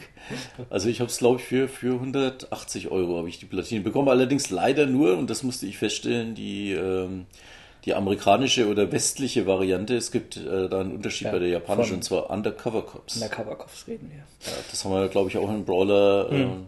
Podcast mal erwähnt. Damals habe ich, glaube ich, noch gesagt, ich such's. Jetzt habe ich es mittlerweile, aber musste dann feststellen, dass die japanische Variante einfach äh, ja, bessere Hintergründe hat. Die haben aus unerfindlichen Gründen, scheinbar um Speicherplatz zu sparen, einfach mal in, äh, ich glaube, zwei oder drei Levels äh, die Hintergründe einfach vereinfacht oder durch simplere ersetzt. Ähm, ja, warum, weiß ich nicht. Äh, dann Special Moves äh, entfernt, Ne? Ja, das ist halt gar, das geht halt gar nicht eigentlich. Ich, ja, ich verstehe es auch nicht. Also äh, ich habe jetzt die US, aber irgendwie, wenn mir die japanische mal unterkommen sollte, ist sie eigentlich immer noch auf der Suchliste oder ich ersetze, keine Ahnung. Hm. Ja, ist halt auch leider überall auch die, die Super aber Nintendo. Wer kommt da drauf bitte, dass man dann wirklich ein, Spiel derart verändert, nur weil man es in Amerika rausbringt? Also es war jetzt noch nicht mal Zensur, das ist wirklich einfach Kostenersparnis. Ja, aber, aber man muss ja eigentlich denken, das, da? war, das, was das jetzt zu ändern kostet, mhm. das ist ja auch Arbeit. Und so viel haben die da, da jetzt auch nicht verkauft, dass sich dann das am Ende rentiert für die. Ich weiß es nicht. Die Änderung. Und die E-Proms waren nur jetzt auch nicht so teuer. Ich kann es mir nicht vorstellen, aber wie gesagt, das ist auch ein richtig geiler, klassischer Brawler, halt so ein bisschen so, so Endzeitmäßig, ein bisschen, mhm. weiß nicht, Mad Max, wenn man sagen mag. Das finde ich auch cool an, an so einem so Strand und dann wo diese, diese Horden von Raben, wo mhm. du dir ziehst und dann gehst du hin und fliegen weg und da ist unten dann so ein Gerippe und sowas. Coole Atmosphäre. Ja, der erste Endgegner, den du zum Beispiel, diesen, oh, diesen Terminator-artigen Roboter, den du dann in die, in die Presse, kannst du ja auf zwei Arten. Du kannst ihn entweder runterkloppen, bis er wirklich mhm. weg ist, oder du kannst es schaffen, dass er in die Presse reinfällt, wenn die zugeht, dann bist du sofort ja. ihn los. Also da kannst du natürlich Sache. auch, also wenn du reinfällst, bist du instant tot, aber. Ja, mein Gott. Gleiches Recht für alle. Und äh, das Ding muss ja in Japan wirklich gut angekommen sein, weil ich habe mal nachgelesen, äh, dass es dann aufgrund des Spiels, soweit ich weiß, ja. sogar eine Comicserie dann gab. Oh, das, das, weiß ich nicht. Das weiß ich nicht. Also, es, es, es kam noch ziemlich spät ein Gameboy-Spiel raus. Das habe ich auch. Ja, Aber das, das, ist ein Rollenspiel. Okay. Naja, die, gut, die Super Nintendo-Variante soll wirklich sehr gut sein. Hm. Also die, die muss wirklich klasse geworden sein, äh, ist aber leider auch eines der teuersten Super Nintendo-Spiele mit. Ja, also die ist schon. Hat, fehlt eigentlich nur der Zwei-Spieler-Modus, ansonsten ist es wirklich fast, sage ich mal, zu 90 Prozent an, am Automaten dran, mhm. was jetzt zumindest so Spielbarkeit und auch fast Grafik. Also die hat, die hat zum Beispiel die Hintergründe aus den japanischen Spielhallenplatinen. Ja, da kann mir keiner erzählen, dass hier die, die Super Famicom-Version mehr speichert hat als die Arcade. Was für Idioten. Naja. Man kann es nicht verstehen. Ja. 93, das vorletzte Arcade-Jahr. da kamen eigentlich auch ganz große Spiele raus. Ein paar Brecher waren dabei. Ja, in der Hand. Mhm. Der, ich glaube, äh, Einzige U-Boot-Shooter. naja, es gab ganz in der, in der Anfangszeit kann ich mich auch mal an so einen U-Boot-Shooter erinnern, aber das kannst du noch nicht mal ansatzweise damit vergleichen. ich, Ja, ja, wo du einfach unten und musst, äh, das, da gab es kein Scrolling oder nichts, du bist einfach unten rumgeschwommen und mit dem U-Boot und hast einfach äh, andere Gegner äh, Ja, abgeschossen. nee, aber das, das war halt eigentlich so das, das erste Spiel, was wirklich so wie Metal Slug ausgesehen hat, fand ich. Ja, also erstens von, äh, von, von diesem Grafikstil her, wie gesagt, der sehr, sehr dieses mechanische und irgendwie so hatte, und dann, dann aber auch schon ein bisschen verspielt war, ne? also Ja. vieles in rund alles äh, gemacht hat etc. Also fast schon ein bisschen ins Comic-mäßige reinging. Und äh, dann eben auch äh, viel Details, Animationen. Da gab es ja zum Beispiel diesen einen Level, wo du durch so eine Art äh, Dorf oder Stadt eigentlich, die über dir war, ne, über dem Wasser. Und du konntest sie aber auch zerstören und dann, dann sind zum Beispiel von einem Haus so die ganzen Scheiben explodiert oder die Häuser sind in, in tausend kleine Teile zerborsten und sowas. Ja, ne? und genau und halt diese, diese, diese, Deta diese Details, wo es du dann ähm, jetzt, also wenn jetzt was explodiert ist oder zerbrochen ist, die Ja. ganzen verschiedenen Animationsphasen dazwischen, Genau. das ist, sah echt absolut fantastisch Weil früher gab es einfach, dann haben sie eine Explosionswolke gezeichnet und aus war's. Ne? Und Hm. hier sind dann auf einmal so kleine Teile runtergefallen und äh, es sind zum Beispiel kleine Männchen rausgelaufen und lauter solche Schätze. Hm. Also war einfach mal, das war schon was Besonderes, das Ganze. Was mir jetzt eigentlich auch gerade auffällt, eigentlich ist das ja auch fast so ein bisschen so, so, so ein Moon Patrol Nachfolger. Bis, bisschen, weil du schießt du? ja auch von äh, nach oben und so. dann nach rechts und nach oben gleichzeitig. Ja, ja, Bisschen. stimmt. Allerdings auch nach unten. Kannst mit, Wasserbomben auch mit, noch mit fallen äh. Wasserpumpen, ja. Ja. naja, und äh, gut, was jetzt, äh, also ich, wir haben ja damals in der Retro Gamer gibt's ja diesen schönen Metal Slug äh, Bericht und auch ein Interview mit dem damaligen Programmierer und der war ja äh, der Inserhand äh, Haupttyp mit. Und sagt ja, dass das äh, da eigentlich die großen Ähnlichkeiten hat. Ne? Zum Beispiel, ähm, was bei Inserhand auch besonders war, äh, dass du kein äh, Scrolling, kein, also kein Autoscrolling hattest. Ne?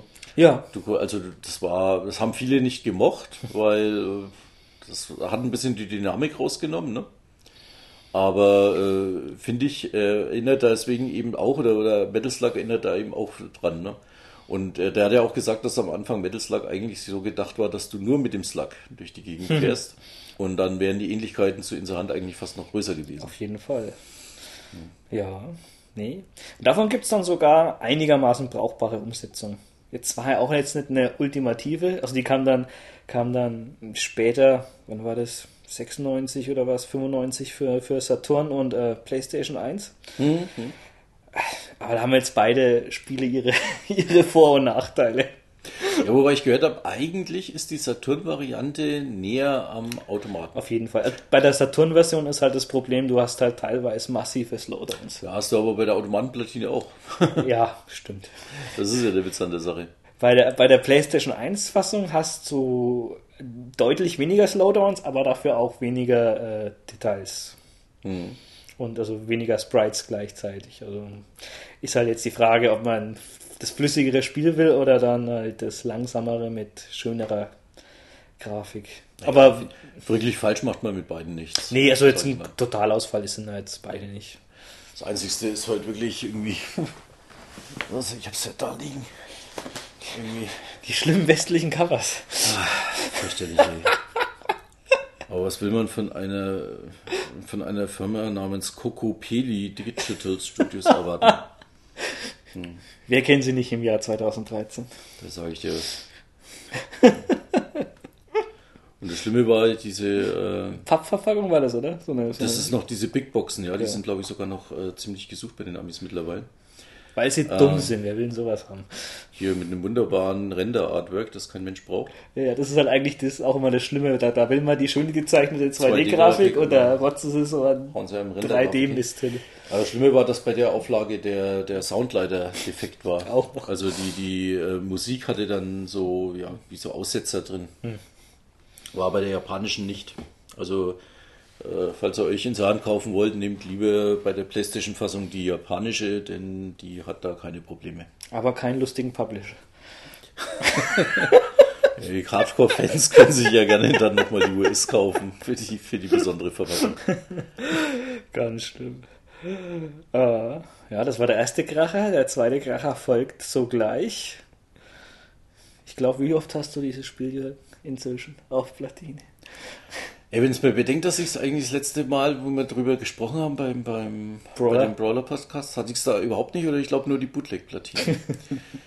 ähm, Inzwischen ist einiges ich hat's, ich hatte es mal viermal. eigentlich äh, dafür, dass das eine mit der seltensten, angeblich mit einer der seltensten Iron-Platinen ist, war das ja relativ häufig.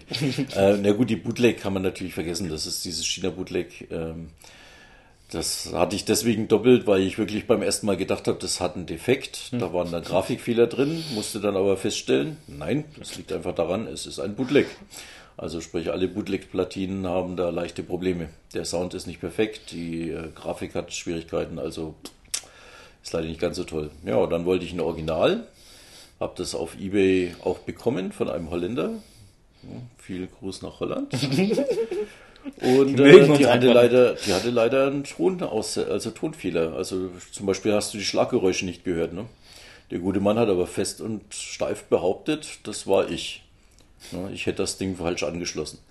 Hm, klar, ausgebildeter Energiegeräte, Elektroniker etc. Ne? Ich weiß nicht, wie man eine, eine ganz normale Platine anschließt. Naja, egal. Auf jeden Fall habe ich das Geld nicht bekommen, habe das Ding jetzt mittlerweile im Keller liegen und habe dann nochmal von äh, einem äh, ja, eBay-Händler, der in Japan hockt, aber eigentlich ein Ami ist und der wirklich gut ist, der hat dann, äh, bei dem habe ich dann eine japanische Variante, die heißt halt dann nicht Ninja Baseball Batman, sondern dieses Yakyu irgendwas, bla bla bla, interessiert ja kein Mensch. Ja, Yakyu heißt aber Spaceball. Eine Original Iron Platine mit Original ROMs drauf und alles wunderbar und die läuft erst rein und jetzt bin ich zufrieden und glücklich.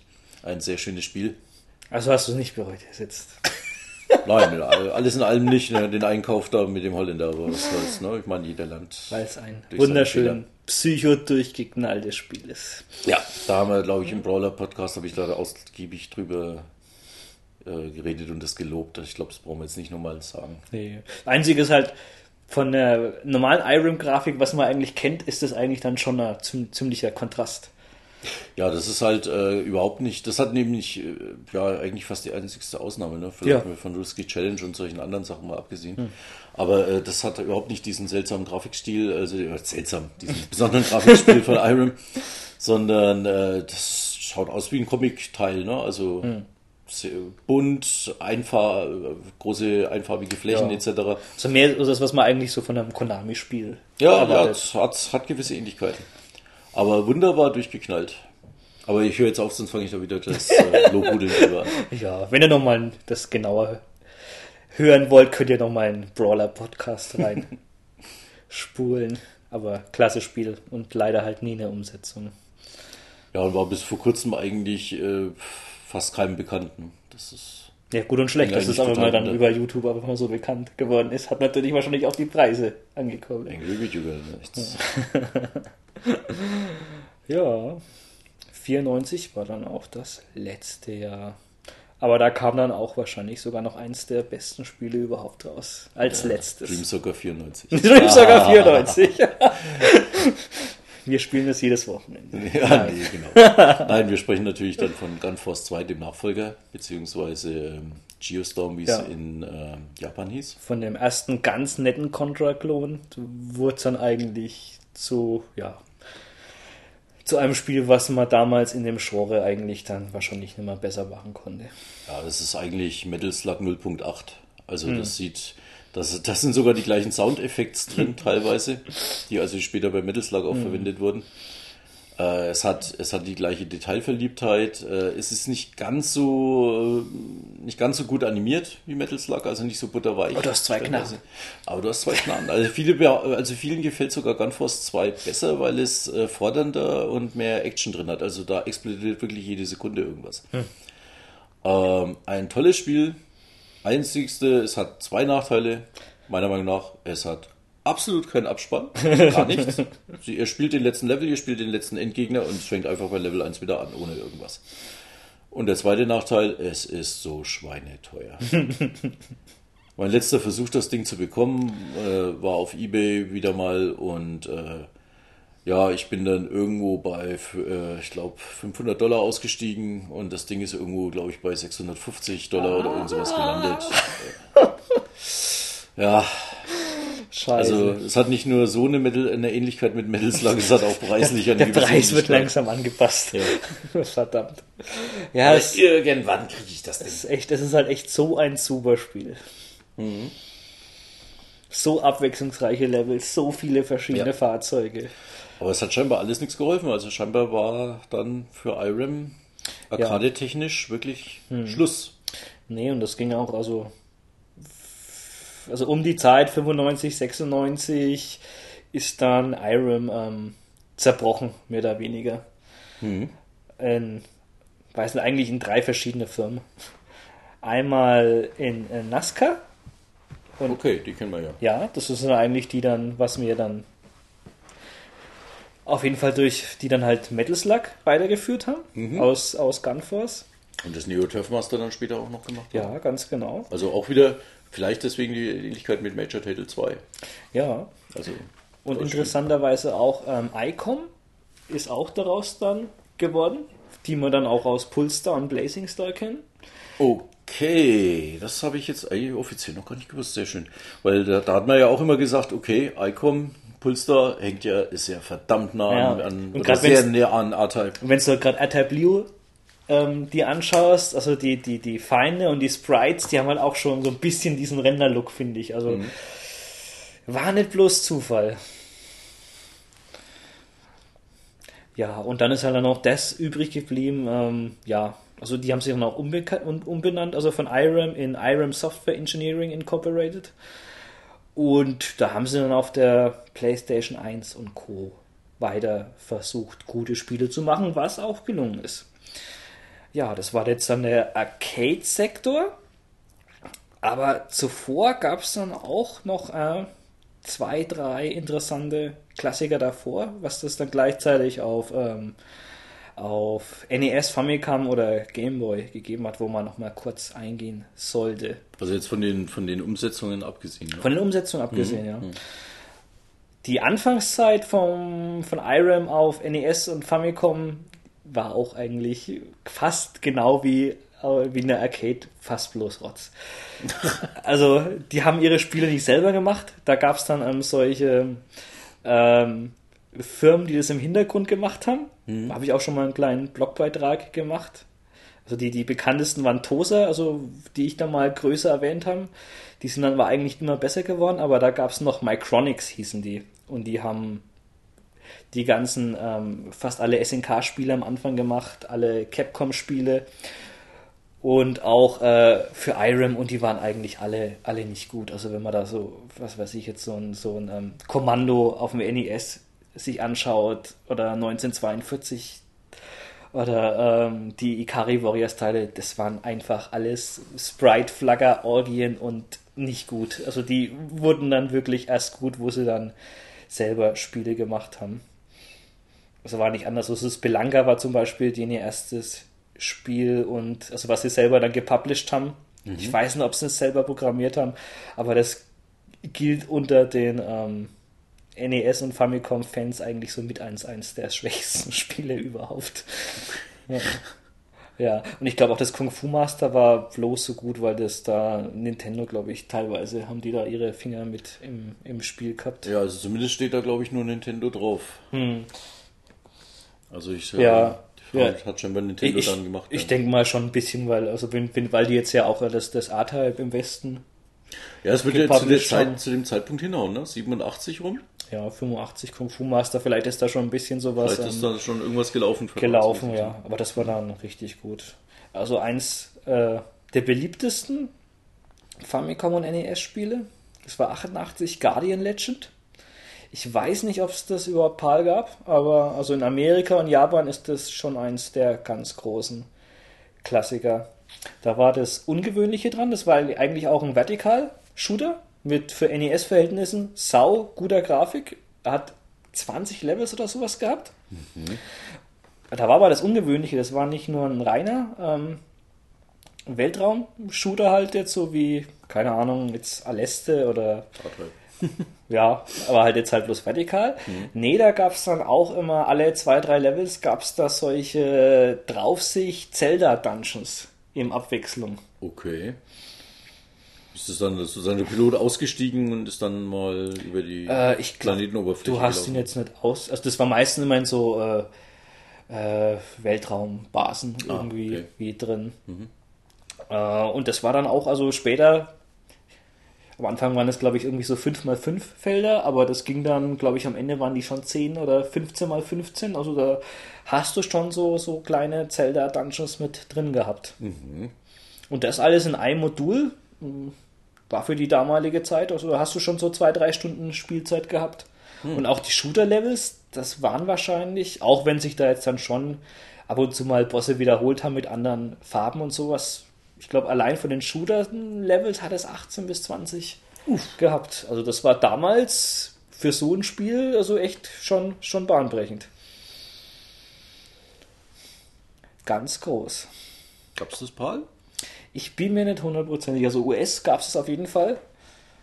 Ähm, Habe ich auch mal ein Interview, glaube ich, mit einer meiner Lieblingsamerikanischen Firmen, Way Forward, gelesen. Hm. So, so welches Spiel sie am liebsten selber Remake machen würden. da war das ganz oben. ja, sollen sie sich mal melden bei IRAM. Ich meine, kann so teuer ja nicht mehr sein. Ja.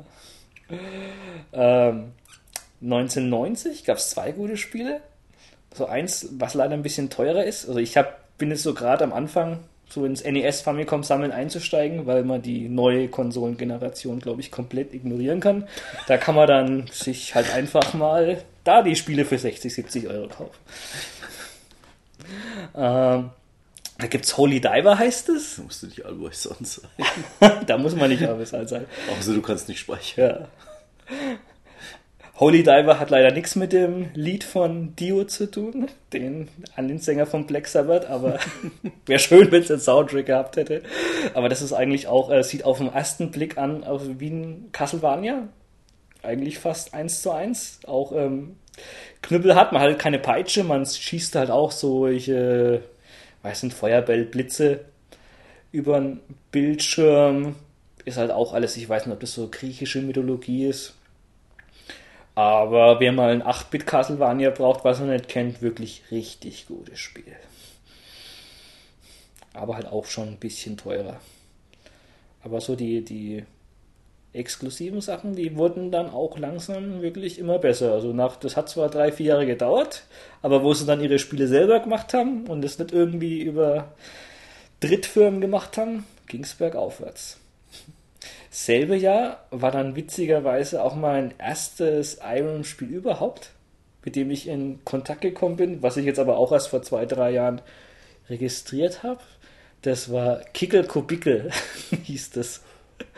In, in japanischen äh, Meikyo Shima. War so eine Art Puzzle-Plattformer. Nee, Plattformer kann man nicht sagen, man musste nicht springen. Aber man war halt immer auf solchen Eisschollen und man konnte zwei Moves, also man hatte so einen Eisatem gehabt, mit dem man auch die Gegner einfrieren konnte.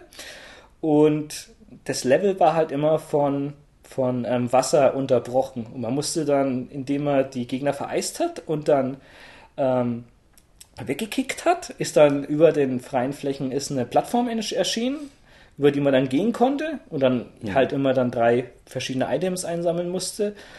Und ja, dann hat man das Level geschafft. Weil das jetzt aber nicht exklusiv war, ne? Das haben wir vorhin gesehen, dass da von der Arcade-Fassung ja, gab. Ne? Ja, ja, ja. das ist, da das ist richtig. Auch überrascht, ne? Da war ich auch überrascht, ja.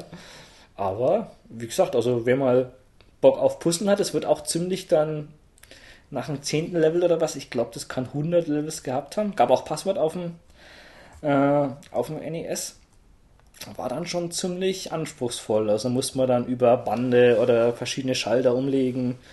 Richtig gut knifflig. Hat Spaß gemacht. Werde ich mir auch, denke ich mal, auf jeden Fall dann nochmal schön japanisch holen. Mhm. Mhm. Dann gab es auch von, ähm, von diesen ähm, Gensan, Hammer Harry, gab es zwei Teile, die also auch komplett neu waren. exklusiv. Okay, hätte mich jetzt ehrlich gesagt auch gewundert, wenn die die Automatengrafik auch nur ansatzweise auf dem NES hinbekommen hätten, weil das war ja schon, glaube ich, ein 16-Bit-Platine, Ja, ja, die sah ja, ja, ja, schon ja, ja, wirklich nee. sehr... Also die haben es halt angepasst und dann halt auch, auch äh, erweitert. Also das ähm, gab dann auch äh, mehrere Fähigkeiten und auch neue Special Moves. Also am, am Ende war das, denke ich mal, auch sogar dann umfangreicher als der ähm, als das Arcade-Spiel. Ja. Sehr schön. Sehr unbekanntes Spiel, aber auch also grafisch vielleicht eines der besten NES-Spiele ist Metal Storm. Da spielt man einen Mech, der für NES-Verhältnisse wirklich ein sau großer Sprite ist. Auch gar keine Flackern und sowas. Ist ein bisschen, na, Contra will ich jetzt sagen, Cybernator oder, oder ähm, diese Walken-Serie auch nicht. Also so taktisch ist es nicht. Aber man ballert sich halt auch von links nach rechts. Und das, das ist das Besondere. Man kann sowohl am Boden ganz normal gehen, springen, aber man kann auch dann, wenn man oben und Sprung gedrückt hat, kann man auch an der Decke ganz normal, also gehen und die Gravitation eigentlich so umstellen. Also wenn man da nicht ganz genau hinschaut, hatte ich eigentlich schon so, so, so Pre-Super Nintendo Grafik. Also alle Achtung, die das Okay. gemacht haben. Mhm. Und von Kung Fu Master gab es dann auch noch einen richtigen zweiten Teil. Also von dem japanischen Spartan X gab es einen Spartan X 2. Was auch technisch sehr fett ist. Also, ja, also mit einem Kung-Fu-Thematik hat es gar nichts mehr zu tun. Das ging dann halt auch so in die Double Dragon-Ecke, halt so, so Street Brawler eigentlich rein. Also hat man auch keinen Kung-Fu-Typen mehr gespielt. Aber auch, also halt richtig geile Levels, abwechslungsreich, wie man es gewohnt ist. Also der erste Level fängt auf so einem Zugdach an. Im Hintergrund, glaube ich, Donner und es regnet, prügelt man sich so ein bisschen, dann bricht so ein Dach rein und man geht im Zug und dann sitzen dann auch immer solche Leute äh, getarnt im Hintergrund und die schmeißen dann ihre Zeitung weg und die verprügelst du dann auch. Zwei Spieler gleichzeitig Modus Nein, drin? nein, nein. Ah, schade. Nein, nein. Es, es, es hat halt auch, ähm, äh, also du kannst nicht in die Tiefe gehen. Das ist halt schon so klassisch Kung Fu Master von, von links nach rechts. Wäre jetzt auch, glaube ich, ja, das ist halt auch immer das andere äh, NES oder Famicom-Problem. Wenn du halt mehr als äh, vier Gegner gleichzeitig hast, dann ist es halt eine Flackerorgie. Was sie da sehr gut aber gelöst haben. Also, Ja, mein Gut, ist ja nicht so schlimm. Ich meine, es gab ja das Ninja Warriors auf dem Super Nintendo zum Beispiel. Ist ja auch eigentlich dann so ähnlich. Konntest du auch nicht, Mhm. Ja, war genau. nur ein Spieler und konntest auch nicht in die Dinge. Genau. Hat dafür aber grafisch halt richtige Feuerwerke abgebrannt. Mhm. Ne? Nee, ist echt. Das sind so die Teile, die man sich ruhig nochmal genauer anschauen kann. Aber also von den letzteren, also Metal Storm gab es, glaube ich, äh, in Amerika. Aber der, und, und Guardian Legend halt auch. PAL bin ich mir jetzt aber bei beiden nicht sicher. Aber äh, dieses äh, Gensan Hammerin Harry gab es auf keinen Fall hier. Den zweiten Teil dann auch nicht? Äh, nee, nee, nee. Nee, nee, nee, nee. Also. Ich glaube, bis auf Arcade und komischerweise ganz spät den PSP-Teil gab es eigentlich Den habe ich mir gestern runtergeladen jetzt.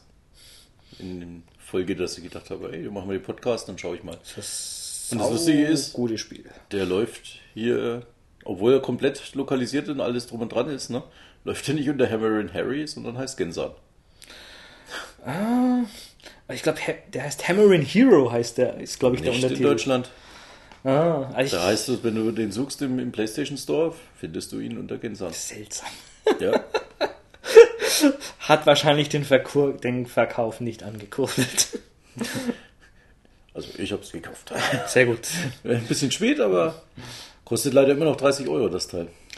Nicht, dass es das nicht wert ist. Ja, also der erste Level hat schon mal gleich viel Spaß gemacht.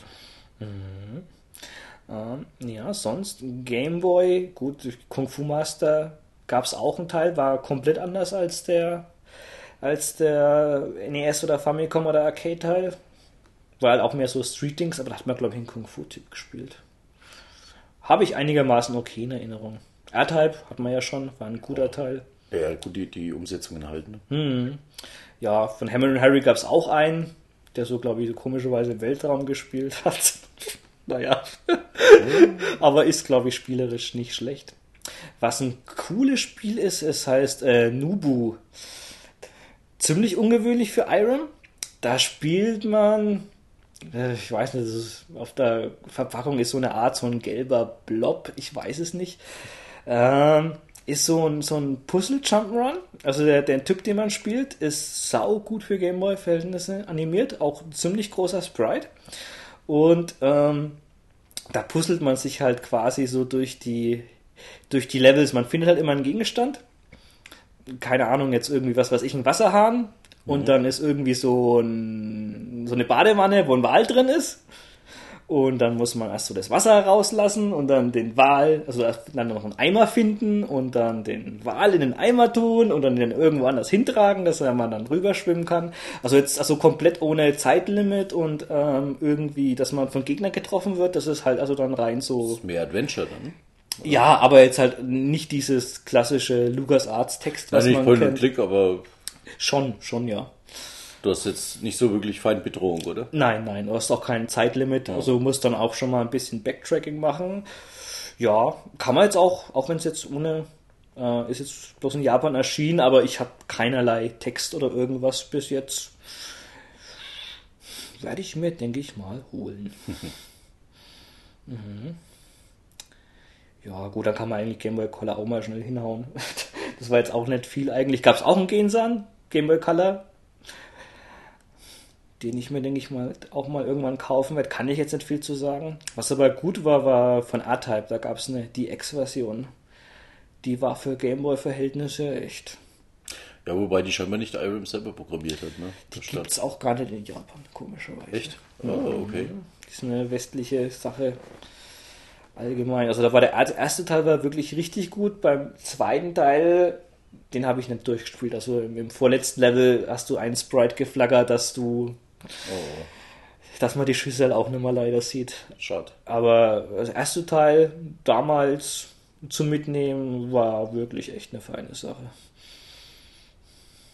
Wobei sind, meinst du jetzt eigentlich die, die alte Gameboy-Umsetzung oder dann schon? Weil da waren ja, da waren ja insgesamt äh, fünf Varianten drauf, ne, wenn man es so genau nimmt. Ja, ja. Also das, die, diese DX, was eigentlich A-Type 1 und 2 kombiniert ist. Mhm. Ja, dann A-Type 1 für Game Boy Color optimiert, A-Type 2 hm. für Game Boy Color optimiert und eben 1 und 2 in der Original Game Boy hm, Variante. Hm, hm. Nee, ich, ich meine dann schon die, die normalen. Also okay. Also die, die aufgebohrten Fassungen. Ah ja. Oh, schade, hätte gedacht, das hätten sie dann hingekriegt. Ja, aber gut, Game Boy, der war jetzt ja auch nicht viel leistungsstärker, also der Game Boy Color ja. als der. als der ja, zum, zum, Beispiel hat jetzt dann das A-Type 2 auf dieser DX-Fassung äh, diesen Arcade-Vorspann. Lustigerweise, ne? Mit, ja. mit so leichtem Scaling ja, drin ja. und äh, diesen Tunnel, den man ja. so dreidimensional durchfliegt. Das haben sie schon gut gemacht gehabt, aber ja, da war halt dann noch die Hardware. Leider am Ende. Letztendlich war es ja dann doch immer noch ein 8-Bit-Gerät. Mhm. Keine PC-Engine.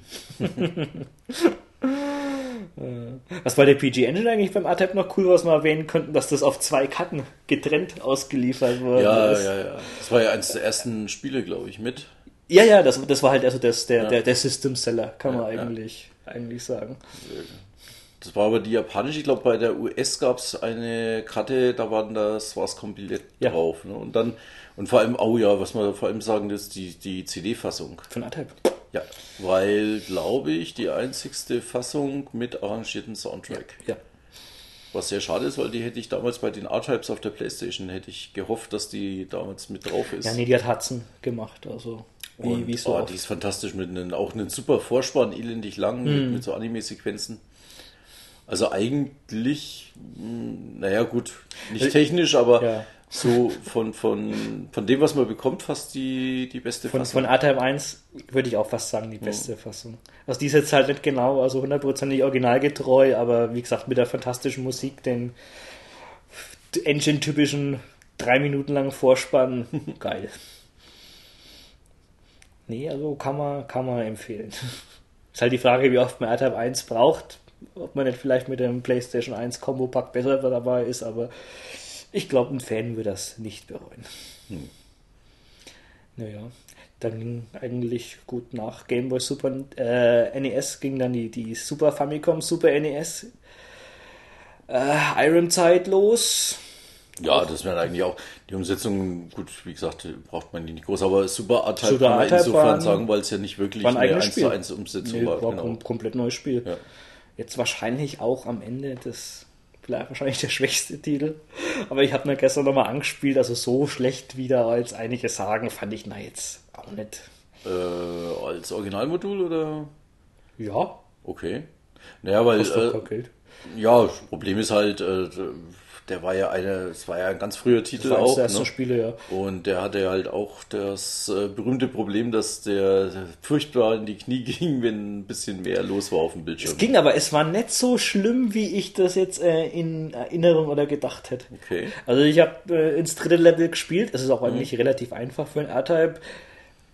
Ging, also ist jetzt kein Vergleich, was jetzt dabei in der Hand losruckelt. Also, also voll okay. Also das ist jetzt das Geringste, was mich jetzt an dem Spiel nervt, aber jetzt also von dem vom Leveldesign und Bossen und sowas ist es schon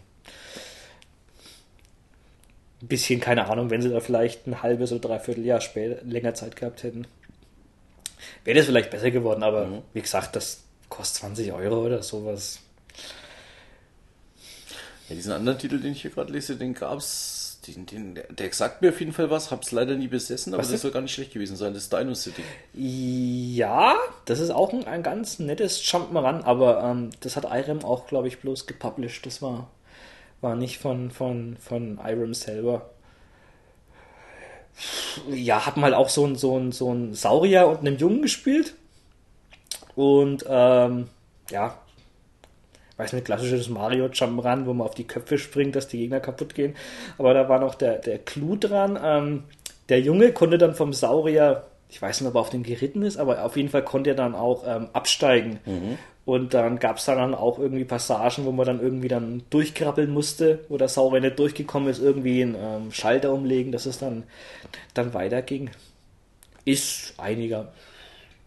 Ja, also wird jetzt das, das Referenz Jump'n'Run sein, aber auf dem Super Nintendo, aber bin ich mir jetzt auch gar nicht sicher, ob es das japanisch gab.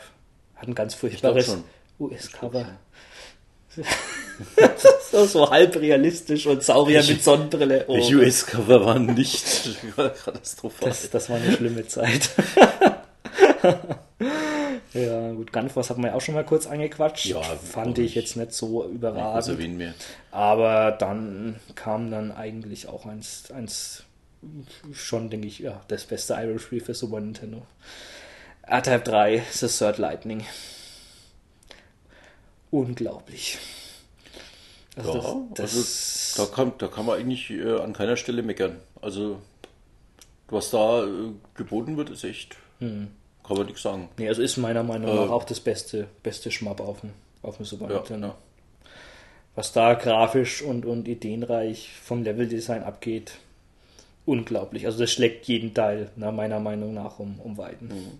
Und da merkt man halt auch wirklich, dass es auf Super NES wirklich perfekt angepasst war, weil die haben den, diesen Mode 7 Chip nee, gut eingesetzt. Etc. Perfekt. Also allein, allein von diesem, diesem Intro, wo du dieses, dieses Cockpit so siehst. Und ja, ja, in, stimmt. Du zoomst ja dann so raus, ne, glaube ich, irgendwie. Du siehst am Anfang, glaube ich, nur den Energiekern und dann setzt sich so das Raumschiff drumherum zusammen, ne?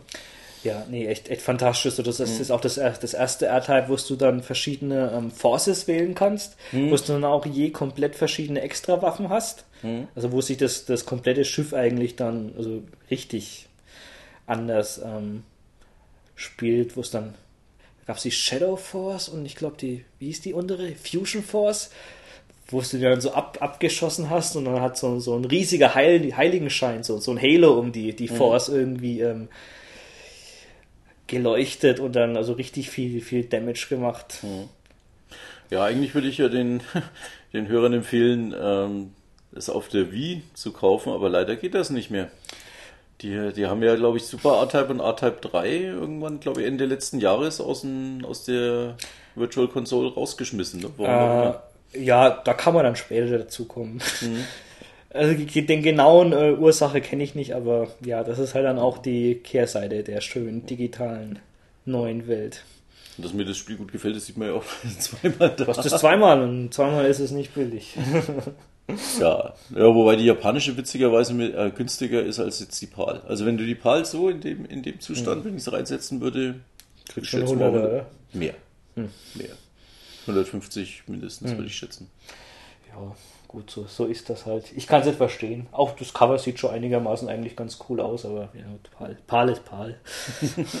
aber trotzdem, also das Spiel. Wobei das also wirklich gut angepasst war, ne? Also da hat die Geschwindigkeit gepasst, Echt? etc.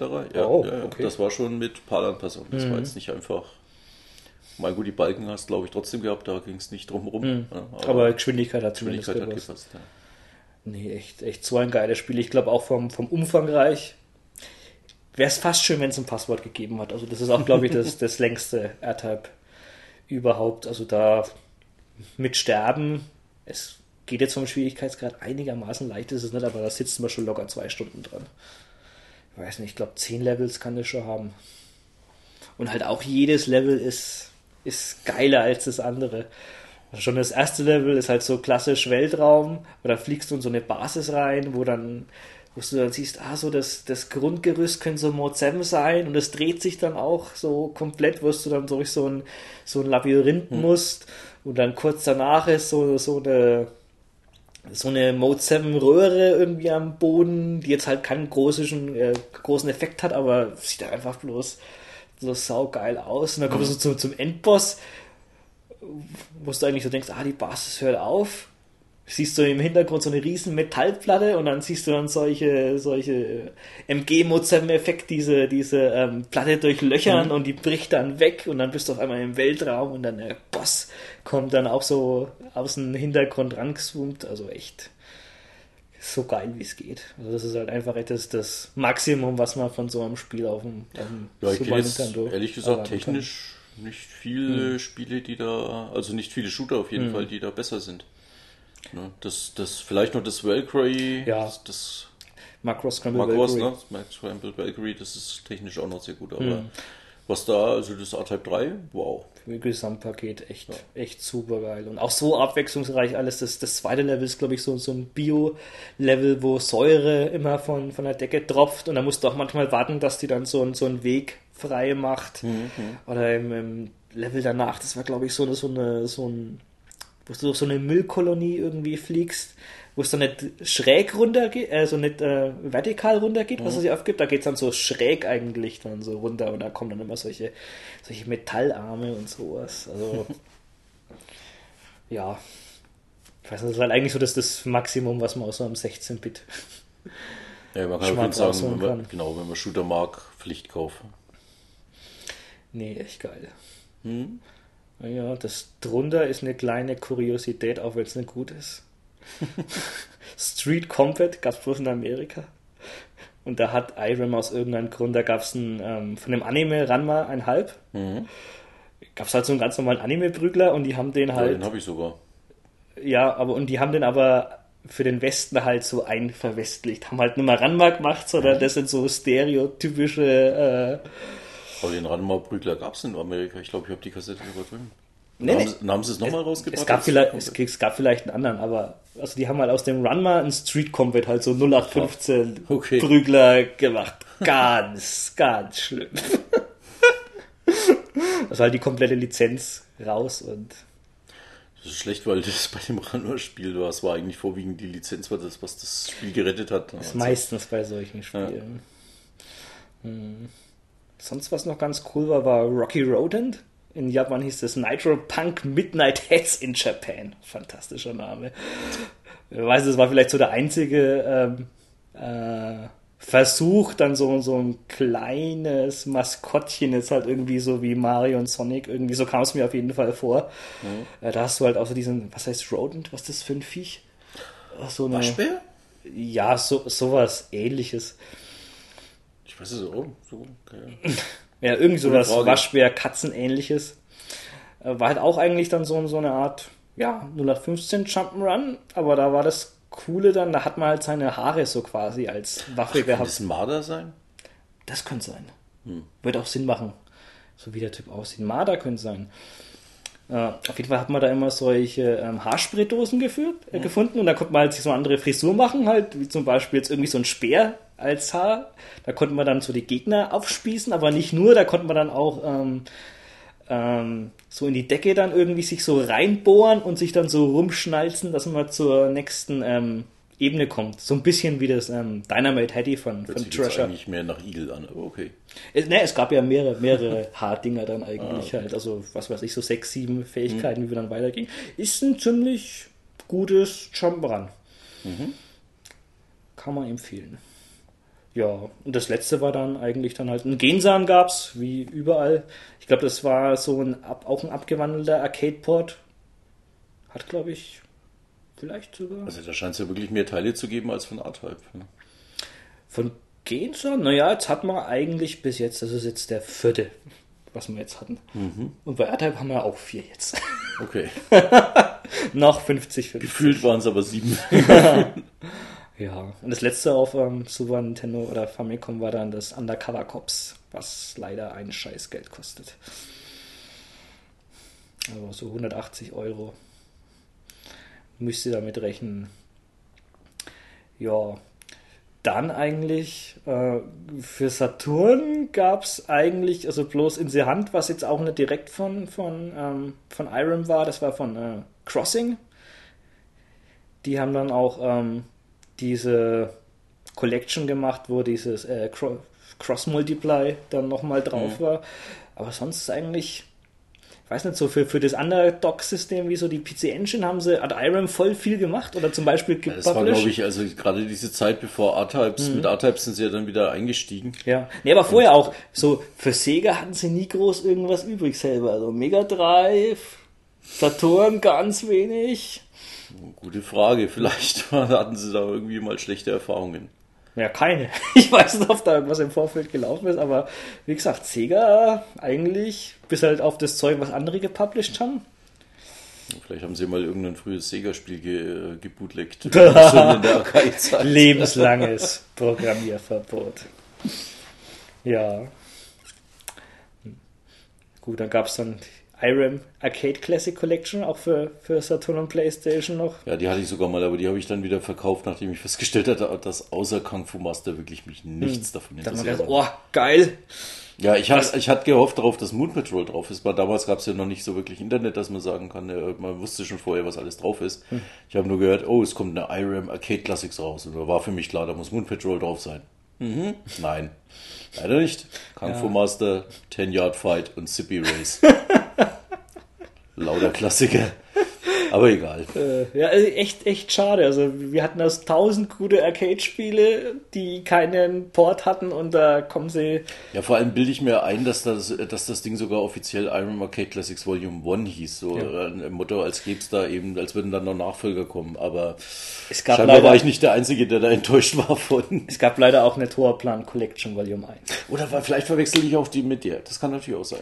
Nee, nee, die, also es gab eine IRAM 1 und eine Torplan Ah, okay. 1. Leider hätte ich von Torplan auch noch mehr, gern mehr gesehen.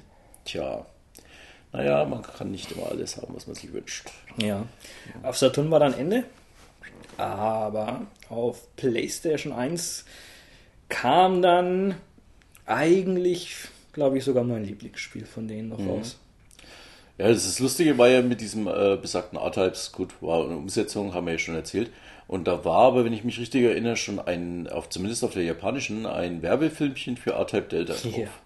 Also es war eigentlich, äh, war R-Types, glaube ich, eher sowas wie, wie wir, wir revivalen die Marke hier nochmal, ne?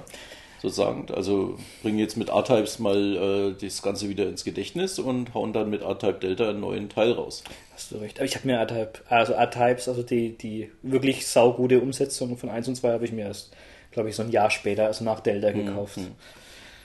Ja, aber das Delta, also wenn ich, wenn ich immer so meine zwei Lieblingsschmaps nennen muss, dann ist das, kam eigentlich auch fast zeitgleich raus. Das ist das Thunder Force 5 und R-Type Delta.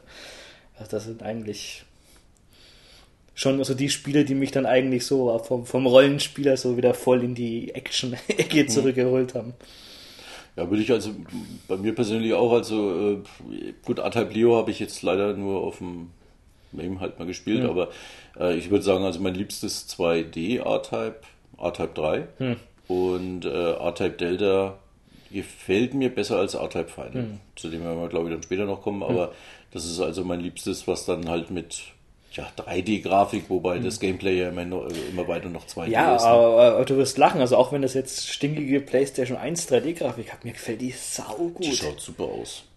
Das ist... Äh, und auch, äh, gut, äh, wenn es jetzt nicht wirklich immer so richtig legal ist, aber wurscht, ich habe das Original für PlayStation 1 Ding und ich habe mhm. halt auf die, auf die PSP draufgezogen. Mhm. Und auf der PSP schaut das immer noch absolut genial aus. Durch den kleineren Screen fällt jetzt das Verpixelte oder sowas gar nicht auf. Mhm. Ne? Äh, klasse. Also spielt sich äh, traumhaft. Ne? Und äh, was da an Ideen und, und mhm. geilen Levels drin. Ja, also vom, vom, vom Level-Design ist das. Ja, als hätten die wirklich zehn Jahre lang irgendwie Ideen gesammelt, gewartet und dann und hauen sie alles in ein Spiel rein. Perfektion halt in ein Spiel hm. reinhauen. Also man hat halt auch äh, diese, diese, also drei verschiedene ähm, äh, Raumschiffe, also die ganz normale R9, dann gab es noch eine Shadow Force und eine Anchor Force, also wo man dann also richtig die Force so als Anker, die sich dann in die Gegner verhakt hat, reinmachen Oh, die habe ich immer gern gemacht, ja. Und ja, es gab sogar noch eine vierte, da konnte man die, wie hieß die? Die Bido Force? Kannst du mhm. dich noch daran erinnern? Das war diese Kapsel, wo du immer den, äh, die Items draus bekommen hast. Die konntest ich glaub, du dann die auch spielen. Ich verwendet. Da musstest du es aber, glaube ich, mal einmal auf normal oder was mhm. durchspielen. Ich kannte noch irgendwie, aber war das, ein, war das eine extra Waffe? Irgendwie habe ich mich noch an so einen total starken blauen Laser, der dann auch noch so transparent sich nachgezogen hat, kann ich mich erinnern. Ah, es gab eine sowas ähnliches wie eine Smart Bomb. Die hat sich aufgeladen, wenn du die, äh, die Force in die äh, Gegner reingeschossen hat, aber das hat sich ganz langsam aufgeladen. Hm. Also du kannst eigentlich froh sein, wenn du das, wenn du die geschafft hast, einmal in einem Level aufzuladen. Ja, das habe ich jetzt gut. Ja, das stimmt, ich kann ja auch, aber das habe ich jetzt zwar nicht gemeint. Das war, glaube ich, eine normale Waffe, der, der Laser, was ich da meinte. Die du so aufklappen konntest? So auf und zu? Den gab es auch und dann gab es aber einen, der ging einfach nur geradeaus. Oh, der war geil, wie so, wie, wie so eine Schere, wo du den ja, so der Spread cool. hattest und dann. Der hatte aber nicht so viel Power. Der blaue ja. Laser war, war, wie gesagt, dafür ging aber auch wirklich nur wie ein Strich. Ne? Also mhm. der hatte nicht viel, äh, keine große mhm. Streuwirkung oder sowas. Ja. Aber, aber dafür ziemlich mächtig. Wie gesagt, also trotz dieser eigentlich mäßigen 3D-Grafik von der PlayStation 1 so geile Levels. Also das zweite ist immer noch war das, das mit dem riesen mm, Raumschiff Mech oder irgend sowas? Nee, das war das, das war das dritte war das. Das zweite war das Wasserlevel. Oh, das war auch geil. Und das Wasserlevel, das, das, das war das Geniale dran. Also du konntest ab und zu ins Wasser in, äh, eintauchen und da hat sich auch die komplette Musik geändert. Mhm. Ähnlich wie bei Excellent, oder? Nee, Quatsch, bei Excellent war es nicht, oder? War das da auch? Kein, also mir fällt jetzt kein Spiel an, was wurde es. Also wirklich, wenn du gehst drauf, rein ja, ja. und du hast... dumpfer, ne? Nee, sie ändert sich komplett. Sie ändert sich komplett? Die ändert sich komplett. Ey, ich muss, ich hab's da drauf, wie es Ich hätte nee, irgendwie. Echt geil. Und das, das dritte Level ist halt dieses eine Schneeding, wo du halt auch so, so einen riesen äh, Mecher hast und durch die Beine den, dann genau, so. Genau, den kann ich mich musst, sehr gut erinnern. Wo halt auch also halt das klassische dritte Level ja. R-Type. Auch deshalb habe ich dem bei, glaube ich, äh, ich weiß nicht, wie oft ich da verrückt bin. Ja, muss man halt immer schön bedacht ja. vorgehen. Weil dann unten musstest du ja zwischen die Beine, glaube ich, dann irgendwie so durchkommen. Das war gar nicht ganz ohne, aber war beeindruckend. Mhm. Hm, doch. Nee, echt fantastisch. Also, ich weiß nicht, wie hat sechs, sieben Level gehabt, aber also eins abwechslungsreicher. Ja, du konntest ja speichern und alles drum und dran. Du also konntest speichern, ja, sehr, ja, stimmt. War ja sehr komfortabel auch dann. Stimmt, also auch im, im vorletzten Level, da habe ich, glaube ich, auch auf normal einen halben Tag gebraucht, bis ich das geschafft habe. Aber echt, also unglaublich, das ist, wie die da mal aus Vorher waren dann eigentlich halt so in der Hand und sowas, das waren ja alle Ports, die schon fünf Jahre alt sind, aber jetzt hier, zack, wieder Phoenix aus der Asche. Ja, wäre schön, wenn es weitergegangen wäre. Ja, das, die, die, die nächsten paar Jahre ging eigentlich noch. Also Im selben Jahr kam noch, ähm, kennst du das? Goose Paradise? So ein Snowbrother Puzzle Bubble Clone? Mm, nein. Cool. Habe ich mir erst letztens gekauft. Kann, kann man mal spielen. Ja, kann.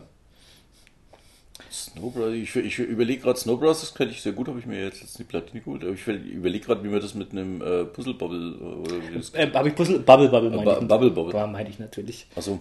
Ja. Mhm. Gut, Bubble Bubble Snow Brothers sind ja schon ein bisschen, mhm. bisschen gleich. Ja, echt auch ganz, ganz nett, wer dieses äh, Genre mag. Ja, leider ist im selben Jahr noch eine andere Serie gestartet. Entschuldigung, dass ich jetzt lache. Das Genre mag ich sehr gern. Pachinko Paradise 1. Bis heute gibt es elf Teile.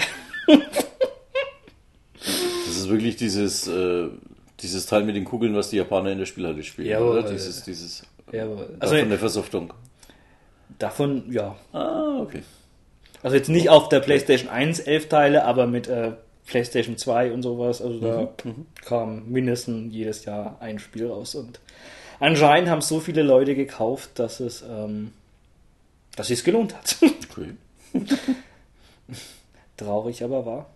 Ja, ich weiß, auf der, auf der PlayStation 2 danach war es eigentlich auch noch ganz, ganz anständig. Oh, hätte man eigentlich auch noch auf der Engine erwähnen können. Da gab es auf der PlayStation 2 den zweiten Teil. Kennst du das? Gekipo? Also ich den, den englischen Titel, den ich da gerade lese, kann ich, den, den kenne ich. Polaroid Pete. Das war also, glaube ich, ähm, du musstest äh, immer Fotos schießen. Du warst, glaube ich, ein Reporter, ne? Genau. Und äh, musstest eben besondere Motive finden und, und dann Ja. die Fotos machen. Ja, ja, also es war auch so eigentlich äh, mehr oder weniger auf Schienen, ist halt das Level äh, vor dir vorbeigelaufen und du warst halt, halt auch alles total comichaft übertrieben und du musstest dann halt immer, äh, hast halt für eigentlich für alles Punkte bekommen, was du fotografiert hast, aber es gab halt dann, keine Ahnung, jetzt irgendwie einen Vulkanausbruch oder ein Flugzeug stürzt irgendwie wie ab oder was weiß ich, irgendwie ein Mädchen läuft irgendwo vorbei und fliegt der Rock hoch und sowas und dann solch, solche Sachen dann haben dann ähm, mehr Punkte gegeben. Es ist ein cooles Spiel. Habe ich mir jetzt auch erst vor ein, zwei Jahren habe ich mir den PS2-Teil gekauft. Nicht bereut. Kostet auch nicht die Welt. Hm. 2002 kam eigentlich fast eins der erfolgreichsten Iron-Spiele überhaupt in Japan raus was bei uns dann sehr viel später so als, als Ramsch und, und äh, Budget-Titel rausgekommen ist. Also in Japan hieß es ähm, Setai Setsumini Toshi. Das heißt ungefähr sowas wie mh, sowas, glaube ich, sowas wie auswegslose äh, Katastrophenstadt oder irgendwie sowas. Und Hast du es gespielt eigentlich selber? ähm, ich habe alle drei, Hm?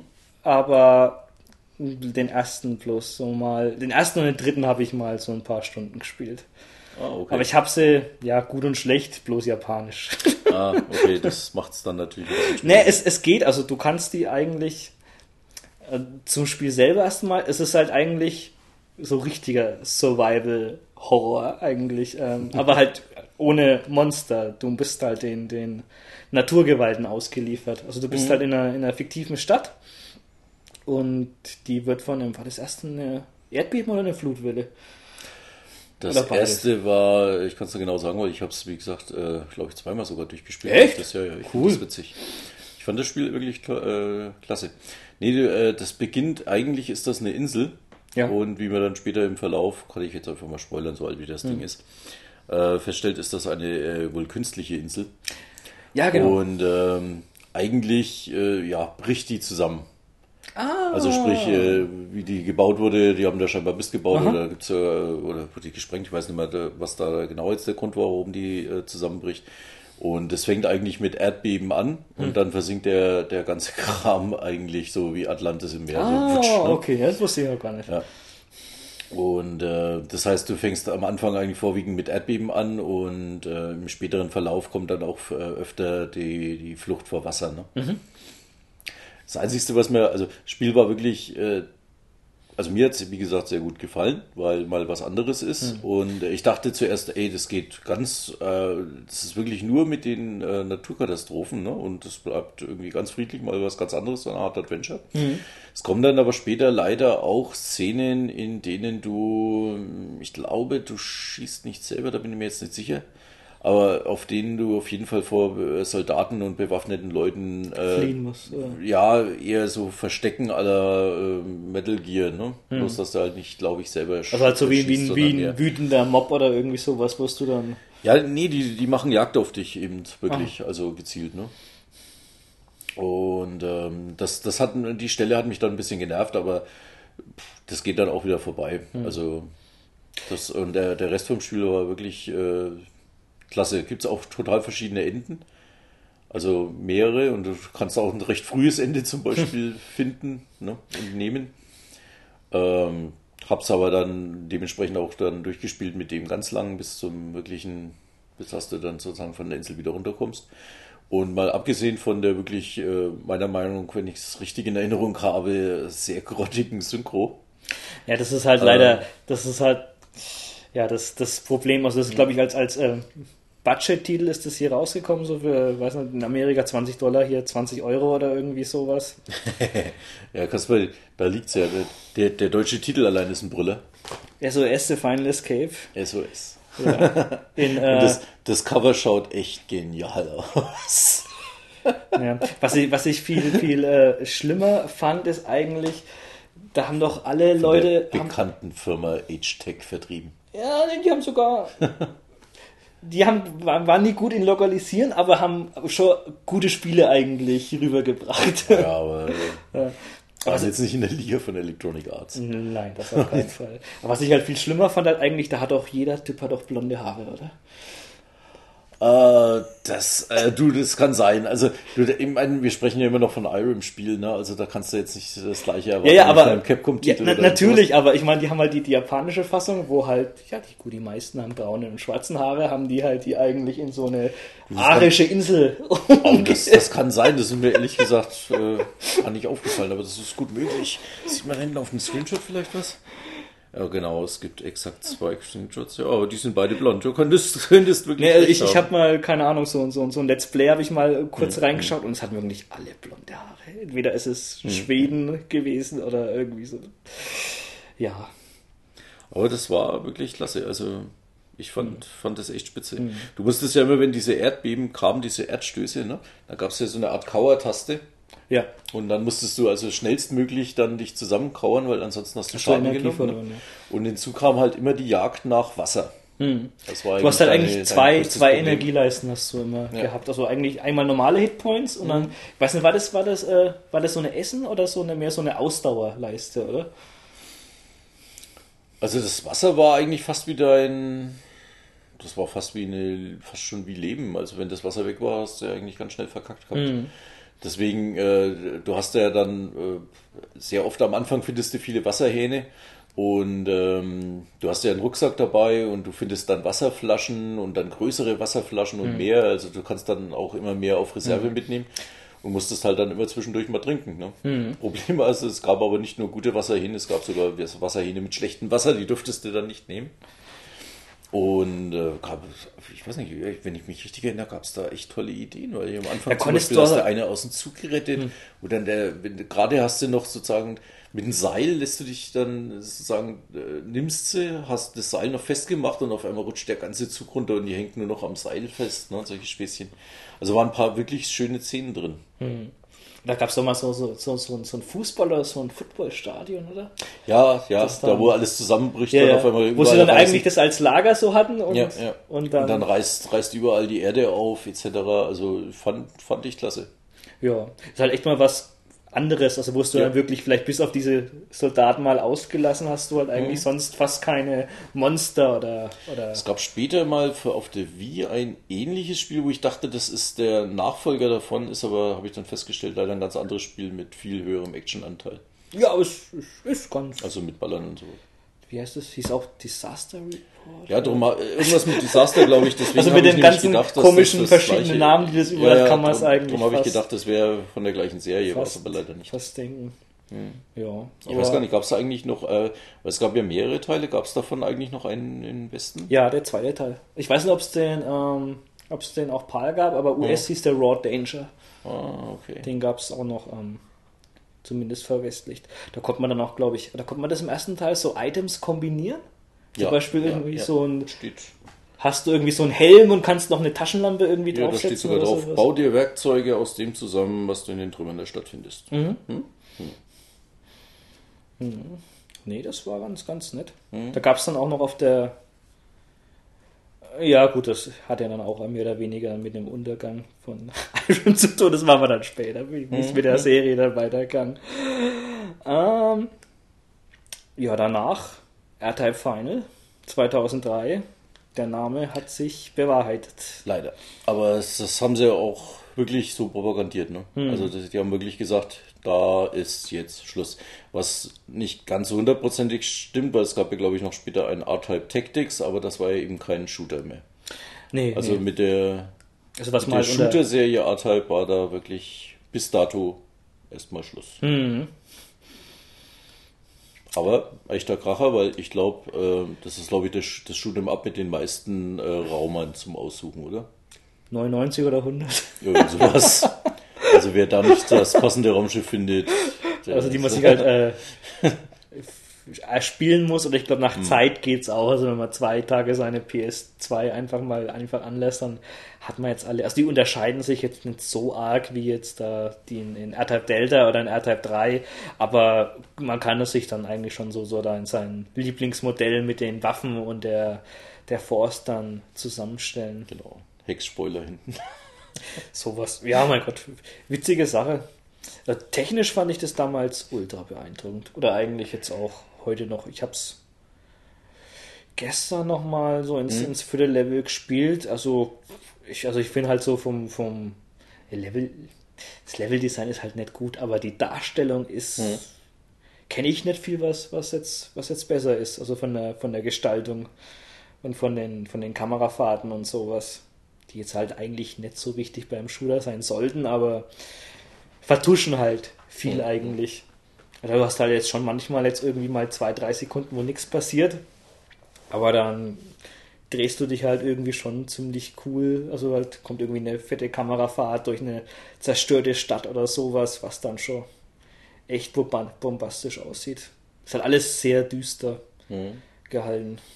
Und das dürfte im Vergleich zu dem R-Tape Delta, glaube ich, so auch relativ günstig sein. Ne? Das glaube ich kriegst gebraucht PAL, glaube ich, relativ günstig. Hat auch wieder von einer super Firma, habe ich gerade gesehen. Von, von Metro 3D vertreten. In Amerika war es zumindest noch Eidos. nee, sowas will ich nicht. Ich will Ibram und mir nicht. Aber äh, trotzdem, also da sind echt ein paar Levels drin. Kannst du dich an dieses, an dieses dritte Level, dieses Stadtlevel erinnern? Bislang, ich habe das Spiel jetzt exakt seit einem halben Jahr erst. Ach, hast du es noch nie gesehen? Nein. Oh Gott. Also du, du magst ja solche Nachtstadt-Levels, ja. oder? Also das dritte Level ist, wird wahrscheinlich eines der schönsten ähm, Shooter-Level sein, die du je gesehen hast. Das okay, ich glaube, dann muss ich mir das Ding nicht nochmal kaufen. Verspreche ich dir hoch und heilig. Ich habe mich festgestellt, dass diese Gebrauchkopie, die ich da habe, nicht wirklich besonders ist. Hm. Ich glaube, da ist die CD, die DVD ziemlich...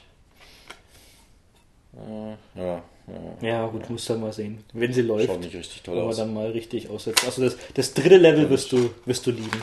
Das verspreche ich dir. Und was ganz toll ist, das habe ich erst später festgestellt, bei der Spielanleitung ist einfach mal nach ein paar Seiten die anderen Seiten alle falsch rum.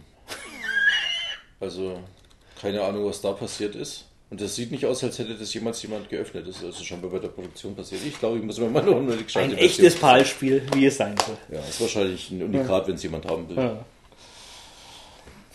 Nee, aber also trotzdem, also spielerisch ist das, kann man das jetzt schwer, also ist schon ein ganz schöner Abstieg zu Delta und, und R-Type 3. Mhm. Ziemlich geile Bosse, aber vom, vom Leveldesign und von, von den Gegnern also wenn es jetzt äh, die, die Hintergrundgrafik nicht so geil vertuschen wird, wenn du das mhm. jetzt 16-Bit spielen würdest, denkst du, oh, hm, könnte jetzt schon was passieren, aber das ist jetzt also schon so fast in der. Und ich, mir gefällt sogar noch ein bisschen wie das, besser als dieses Cinemora, was gerade rausgekommen ist, was ja auch wirklich geile grafische Effekte ja, hatte. Ja. Nee, aber auch was da so, so effektideenmäßig ist, da gibt es auch das, das fünfte oder sechste Level, da spielst du das ganze Level in so einem mhm. Wurmloch. Mhm. Und da ist halt das ganze, der ganze Hintergrund ist da immer so verzerrt und sowas. Mhm. Aber das sieht jetzt, also ist jetzt dann trotzdem noch so gut gelöst, dass du das jetzt ohne Probleme spielen kannst. Aber alles wabert halt irgendwie so, so wie bei den Mega Drive, diese Unterwassergrafik. Mhm. Halt so ähnlich, bloß 32 Bit und, und richtig geil. Ja, es ist ja schön, dass sie dann sozusagen den A-Time-Fans dann nochmal zum Abschluss ein richtig gutes Spiel dann Nee, also haben, es, ne? es ist jetzt spielerisch nicht der beste Teil, aber also wirklich. Ja, gut, aber es ist. Es ist kein Schund. Es ist kein, ist kein Durchfall, ne? Nee, nee, und, und technisch, also echt. Ausschuss, Entschuldigung, Durchfall ist was anderes. Echt, echt eine Granate. Mhm. Und das letzte Level, wenn ich jetzt so ein bisschen spoilern darf, jetzt vielleicht auf dich. Also denkst du, du hast es eigentlich, eigentlich mhm. schon durch? Und dann fliegst du erstmal durch so, einen, so, einen, ähm, durch so eine Höhle, ziemlich trostlos. Mhm. Und da siehst du am Ende so eine Nebelwand. Mhm was du eigentlich denkst, und dann fliegst du da so, so rein. Mhm. Aber ist es gar keine Nebel? Das ist dann so, keine Ahnung, so ein bisschen so wie, wie diese Abyss, wo du da du durch diese Wasserwand dann so reingehst. Ja. Und dann bist du dann eigentlich quasi in so einen, so einen braunen Waber drin und dann voll, voll abgefahren. Da siehst du dann im, im Hintergrund so wie eine Art Silhouette, so einen Mann und eine Frau, die sich dann umarmen und dann, keine Ahnung, wahrscheinlich auch Sex miteinander haben und du spielst dann halt wegen surreal. Was du spielst dann? Du spielst halt ganz normal und du hast halt dann so eine Silhouette mit einem Mann und einer Frau in diesen, ähm, diesen braunen, braunen Flüssigkeit. Achso, die sind dann einfach als Hintergrund. Als Hintergrund, Grafik, ja. Achso. okay. Voll abgefahren. Ist das Ja. erste Mal, denkst du, hui, hätte ich jetzt nicht erwartet. aber, aber macht was her. Also ist auf jeden Fall sowas, was jetzt in, in Erinnerung bleibt. Hm, Die haben das mit der Liebe zu den Shootern halt ernst gemeint.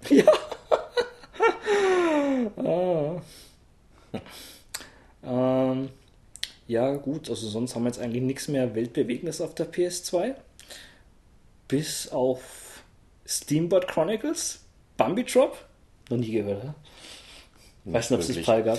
Das da oben, muss ich noch mal so kurz sagen, da 2002, das Underwater Unit habe ich mal gehört, weil ich weiß, wusste noch, dass ich mir gedacht habe, hey geil, das ist in der Hand in 3D. Nein.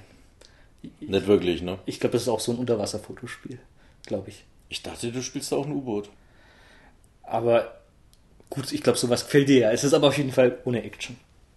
Ich glaube, da musst du auch also viel so Sachen erforschen und fotografieren. Ich, Okay. ich weiß jetzt nicht, wie gut es, ähm, wenn man ohne japanische Also hat mit Kenntnisse spielt. nicht wirklich nein, was zu tun. nein, Okay, also dann auf, vergessen wir es. Auf, auf keinen Fall. Weiter. Auf keinen Fall.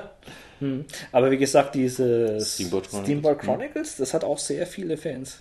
Ist auch eigentlich ungewöhnlich für, für Irem. Haben die sowas noch nie davor gemacht. Eigentlich so eine Art Zelda schon, so Action-Adventure.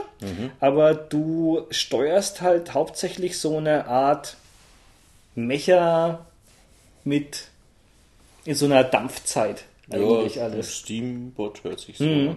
Hat einen echt coolen Style. Also halt ist so, sieht so fiktive 20, 30er Jahre aus. Und, aber es funktioniert alles mit Dampf. So ähnlich, so wie man es von den Sakura Wars Teilen ein bisschen kennt. Wie muss man das sich ungefähr vorstellen? Seitenansicht, also 2D-Gameplay, 3D? 3D Zelda. 3D-Zelda. 3D Zelda. Und ja, also du läufst halt in den Städten, läufst du halt normal als, als Typ jetzt halt rum und kannst dir ja noch das andere Sidequest aussuchen. Aber sobald du auf der Karte bist, ähm, bist du halt in dem Mech, den du dann als halt auch ähm, sich weiß modifizieren kannst. Andere Beine, was weiß ich. Und dann schlägst du dich halt so durch den, durch die Dungeons durch. Und auch eine ziemlich ungewöhnliche Steuerung, wenn du in dem Ding drin sitzt, ist halt so eine, so eine Panzersteuerung halt. Äh, Hm, okay. wo du halt immer beide Sticks dann Ja, äh, ja.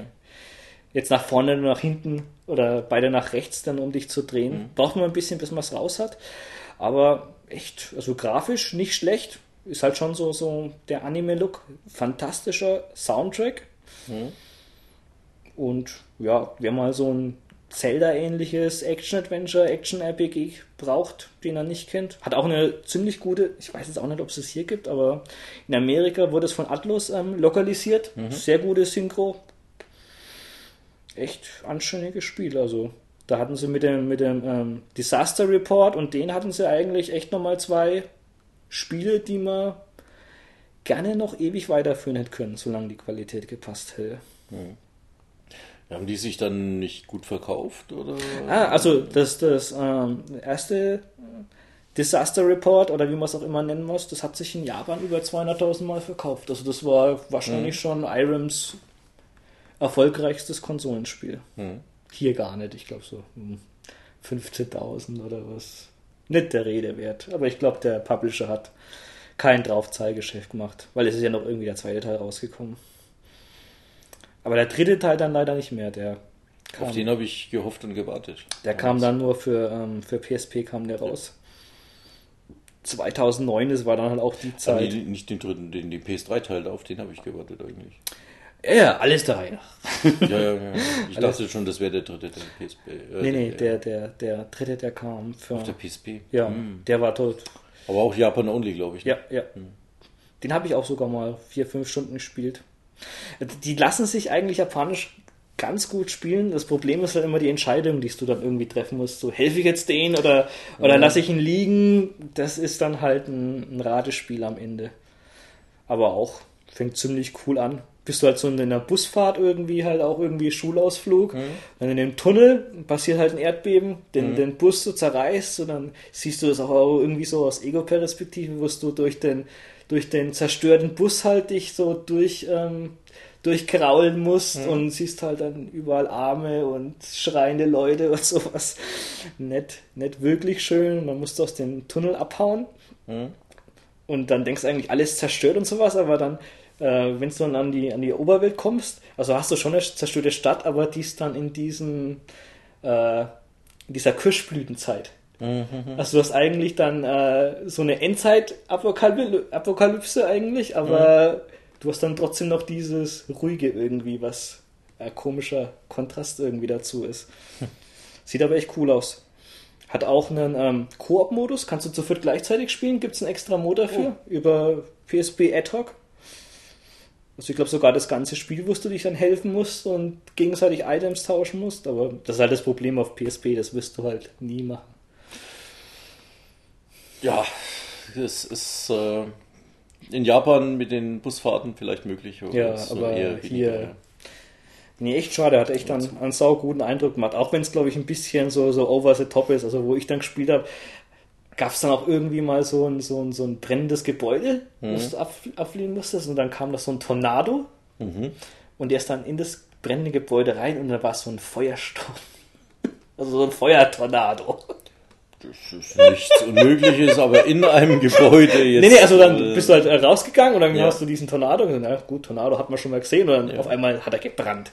Und ja, das ging der aber wirklich. Oh, echt? Ja, das nennt man, äh, was ist denn der Fachausdruck? Feuer, Feuerteufel, glaube ich, oder irgend sowas. Das ist wirklich, wenn ähm, bei starken Bränden können die können dann so Tornados entstehen auch, ne? Aber das führt jetzt weg. Also auf jeden Fall gibt es die wirklich Feuer, so Feuersäulen. Ja, sah, sah beeindruckend aus. Dann ist halt irgendwie mhm. durch, durch, Autos durch und jetzt hochgehauen, die sind dann brennt runtergefallen. Ja, ja, ich wusste jetzt gar nicht, ob das jetzt besonders realitätsnah ist, aber sah beeindruckend aus. mhm. Ja, mit PSP gab es dann jetzt auch nicht mehr so viel. R-Type Tactics hat man vorher angesprochen meinen viele Leute, dass das ganz toll ist, wenn man halt auf solche, diese, diese Nectaris, Military Madness, äh, Advanced War Zeug steht. Also muss ein richtig gutes Strategiespiel sein. Aber es ist halt die Frage, ob jetzt, wie weit diese, so ein Shooter-Fan dann ein Strategiespiel will. Ja, ich könnte sagen, wie das bei mir damals war. Hm. R-Type, yeah! Tactics, uh. Also, man gehört aber gesagt, was soll denn das jetzt hm. bitte? Eine Shooter-Serie und dann machen die Taktikspiel hm. draus, interessiert mich ja mal null. Ja, wie gesagt, ich glaube so. Ich hab's noch nicht, ich werde mir wahrscheinlich demnächst mal kaufen. Gab sogar einen Nachfolger, der hat einen coolen Namen gehabt. Dark Chocolate. Wie ist der? okay. Dark Chocolate. das ist aber keine Sauerei, oder? Ich hoffe nicht. Okay. Ich kann dir noch nichts dazu sagen. Ähm, nee, sonst haben die noch ein paar so Visual Novels, ein einigermaßen gutes Rollenspiel gab es mhm. angeblich. Mhm. Aber dann hat sich die Iron-Zeit eigentlich auch zu Ende geneigt. Wir hatten nämlich 2009 eigentlich noch was richtig Gutes im Ofen. Den Nachfolger halt zu den Disaster Report oder Zetai Zetsumi Toshi 4. Den darf man nicht. Hm. Ähm, war auch keine Ahnung mit Move und 3D-Unterstützung und sowas. Ich weiß nur, ich habe genau, ich habe damals die Vorberichte gelesen und war voll begeistert und habe hm. gehofft, dass der kommt etc. Hm. War halt auch also so richtig, also muss auch ziemlich Open World jetzt gewesen sein, ja. wo du sau viel machen hättest können. Und ja, ich glaube, das Spiel war auch wirklich fertig, sollte irgendwann Ende März rauskommen. 2009 in Japan. Aber zum selben Zeitpunkt hat halt Japan leider so die, mit die größte Katastrophe der jüngeren Geschichte da unten heimgesucht hat mit der mit dem riesen Erdbeben und dann der anschließenden Atomkatastrophe. Ja. Und ja, Ja gut, ich, ver ich verstehe wirklich, dass sie es dann natürlich zu der Zeit nicht rausgebracht haben. Hm. Ne? Also das wäre wär geschmacklos gewesen, hm. muss, man, muss man wirklich sagen. Ne? Ja, wenn du die Katastrophe dann wirklich ja, spielen kannst. Klar, das hat man ja öfter, so wie damals bei dem, äh, bei dem großen Oh, wie hieß der, der Tsunami da in, in der Indonesien, wo das alles war? Und da haben sie dann doch damals dann zum Beispiel dieses, äh, die perfekte die Welle, Welle im Radio gespielt. Ja, ja. Das sind halt so Sachen, die hm. macht man dann okay. Hm. Aber deswegen haben die äh, ja das äh, Lied deswegen nicht irgendwie verbrannt. Ne? Und, nee, es wurde, kam nicht auf dem Index. Die hätten das Spiel halt äh, meiner Meinung nach vielleicht ein Jahr später dann trotzdem vielleicht bringen können. Oder vielleicht nur im Westen veröffentlichen oder sowas, dass es zumindest nicht komplett einstampfen, aber das Ding ist jetzt scheinbar für immer im Giftschrank gewandert, ne? Leider. Ja, ja, das ist halt leider das. Und, und da an dem Spiel ist halt dann eigentlich so IRM, also wie wir sie jetzt eigentlich kannten, auch wenn sie jetzt nimmer so die Arcade-Spiele rausgebracht haben in den letzten fünf Jahren, also da sind die halt eigentlich dann zugrunde gegangen. Weil. Aber die gibt's doch noch, oder? Ja, ja, ja, ja. Also weil parallel zu dem ähm, ganzen, ähm, also die haben, oder eigentlich PS3-mäßig haben die damals ganz gut eigentlich Geld verdient.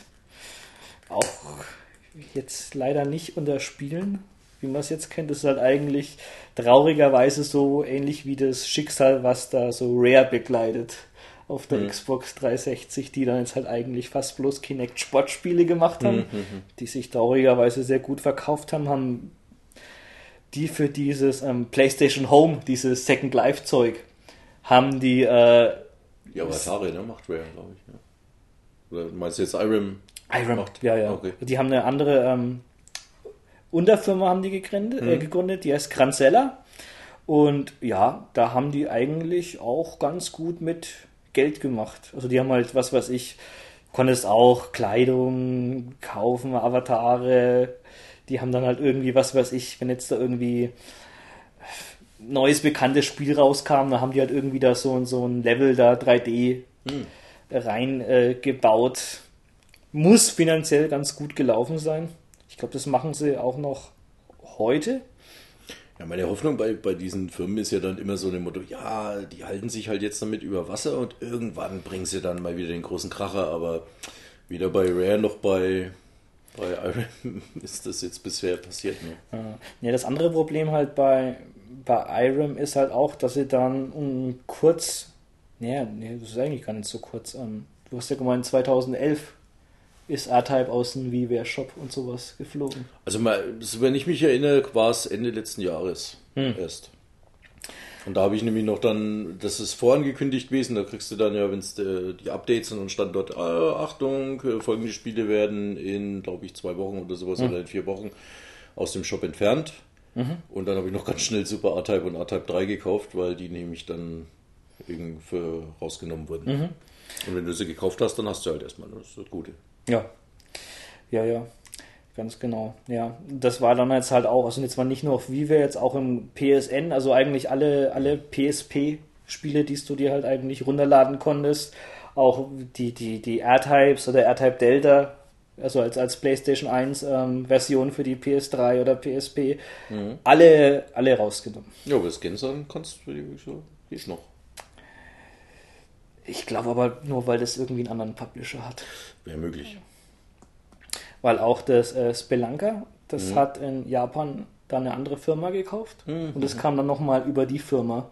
Also die haben halt quasi dann die Rechte dann von, von Iron gekauft. Kann gut sein, diese, dieses, äh, dieses R-Types, nee, wie heißt das? Ähm, R-Type Dimensions? Nee. Wie heißt das, das auf der Xbox Live? Das kannst ja. du nämlich, glaube ich, auch noch ja, kaufen. Ja, ne? ja, ja. Das hat auch, ähm, ist übrigens auch eine saugute Version, gefällt mir, gefällt mir sehr gut. Hatte ich Bedenken, wurde auch von irgendeiner weiß, eine spanische Firma, komplett neu programmiert, aber ist, ist okay. An, ist sich, an sich klasse und vor allem äh, für Leute, die keine Shooter-Götter sind wie ich, hm. irgendwie auch mal die Gelegenheit, äh, das Spiel locker zum Ende zu schaffen, hm. weil du kannst nämlich die Rücksetzpunkte ausschalten und äh, zwei Spieler gleichzeitig geht auch. Hm. Und dann ist das äh, Game natürlich locker machbar. Ne? Hm. Nee, das ist echt, also da manchmal Es gab zum Beispiel auch von, von A-Type 3 gab es eine GBA-Umsetzung, die muss ziemlich furchtbar gewesen sein. Ja, ich weiß nicht, ob das Gerücht stimmt. Ich habe mal gehört, das liegt aber angeblich daran, dass die nicht keinen Zugang zum Quellcode Das bekommen ist das haben. klassische Problem. Da gibt es tausend Fälle, wo das, wo das so ist. Die müssen halt einfach irgendwie schauen, dass sie an irgendeinen Super Nintendo-Emulator auf dem Game Boy Advance zum Laufen kriegen. Und ja, das hat halt da nicht funktioniert. Das, Ja, beziehungsweise sie haben es halt versucht nachzuprogrammieren oder hinzubekommen. Mhm. ja, gibt's, Aufgrund gibt's, dessen, gibt's, was sie halt spielen Gibt es konnten. tausend Fälle, so Mega Man X Collection oder Mega Man Collection ist, ist genau derselbe. Oder, oder diese SNK-Dinger da. Bubble Bobble zum Beispiel existiert der Source Code auch nicht mehr, ne? Hm. Den hat Taito verloren bei einem Umzug. Das für die, Ja, vielleicht von der Putzfrau weggeräumt worden, wer weiß. Ja, aber, aber da sieht man jetzt halt die neue digitale Welt. Also die sind jetzt halt so vorerst für, für erstmal alle weg. Aber das ist halt das, das Bizarre, warum sie sie trotzdem rausgenommen haben. Also es gibt Irem, Hm? die haben im Oktober 2012 kam ein 3DS-Spiel raus. Ähm, dieses Jahr im Februar kam ein PSP-Spiel raus mit Gensan. Also auch wieder so ein, so ein Pachi-Slot-Spiel. Aber kam offiziell über IROM raus. Ja, aber das Problem, also wenn du jetzt halt auf die IROM-Seite gehst, ist das Einzige, was du eigentlich siehst, ähm, Pachipara. Ja, wie gesagt, ähm, es ist mein, mein Gott, es ist halt auch nur eine Firma, ne? Und die wollen ja irgendwie existieren und wenn die Leute das kaufen, was bringt es jetzt zum Beispiel ein neues R-Type zu bringen, wenn es keiner kaufen würde? Ne? Ja, aber das ist halt, das ist auch das Einzige, was es im, im, im PSN-Store noch, also im Japanischen noch gibt, das ist Pachipara. Also es gibt, also die, die haben ja mal elf Pachinko-Teile gemacht. Das ist ja dieses Flipper-ähnliche Japanische. Und Pachipara, das sind eigentlich so einarmiger Bandit auf Japanisch. Und da gibt es 17 Teile auf der Playstation 3. Okay, Sieb- scheint, scheint sich zu verkaufen. 17 Teile.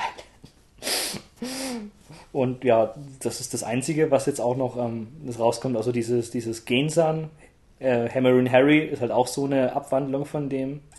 Was bizarr ist, für ein 3DS kam letztes Jahr auch ein Spiel raus aus der Serie. Halt irgendwie mit 3D dran. Und da konnte man komischerweise, konnte man alte Iron Gameboy Spiele freischalten. Oh, das ist schon mal eine Also nette da Sache. konntest du R-Type zum Beispiel Ja. 1 und 2 freischalten. Ich glaube, äh, das Kung Fu Master. Ja, aber das ist ja dann jetzt auch merkwürdig. Warum bauen sie da so ein Gag auch rein und Mhm. nehmen sie aber dann trotzdem die R-Types jetzt aus dem PSN und aus dem, aus dem Wii-Shop raus? Das macht jetzt ja auch überhaupt keinen Sinn. Hm. Also man, entweder fahren sie jetzt halt ihre, ihre Casual-Spielhallen, also Ja, warum die die rausgenommen haben, habe ich eh nicht verstanden. Ich, hatte, ich bin davon ausgegangen, dass IRAM einfach pleite war. Also bin ich ja davon ausgegangen, ne? Und dass eben die Rechte sozusagen weg sind und damit eben äh, Nintendo jetzt zum Beispiel jetzt dann einfach die Dinger nicht mehr reinnehmen kann, weil eben ja gut, wenn der Vertrag für die ausläuft, dann sowas, ja. ist halt das auch die Sache, aber Aber Ja, warum? Jetzt auch wenn sie nicht viele Leute raus äh, runterladen, die Spiele, ein paar Euro, Yen, Dollar kann man ja eigentlich damit machen. hm, hm. Soll man denken.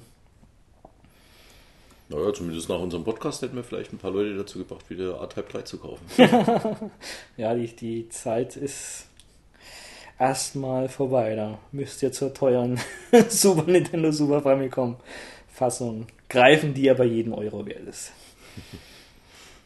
Ja, ist leider kein schönes Ende der Geschichte, wie man eigentlich von einem Ja, wobei es jetzt nicht wie bei anderen Firmen oder bei gibt es ja etliche, die wirklich das Zeitliche gesegnet haben. Ne?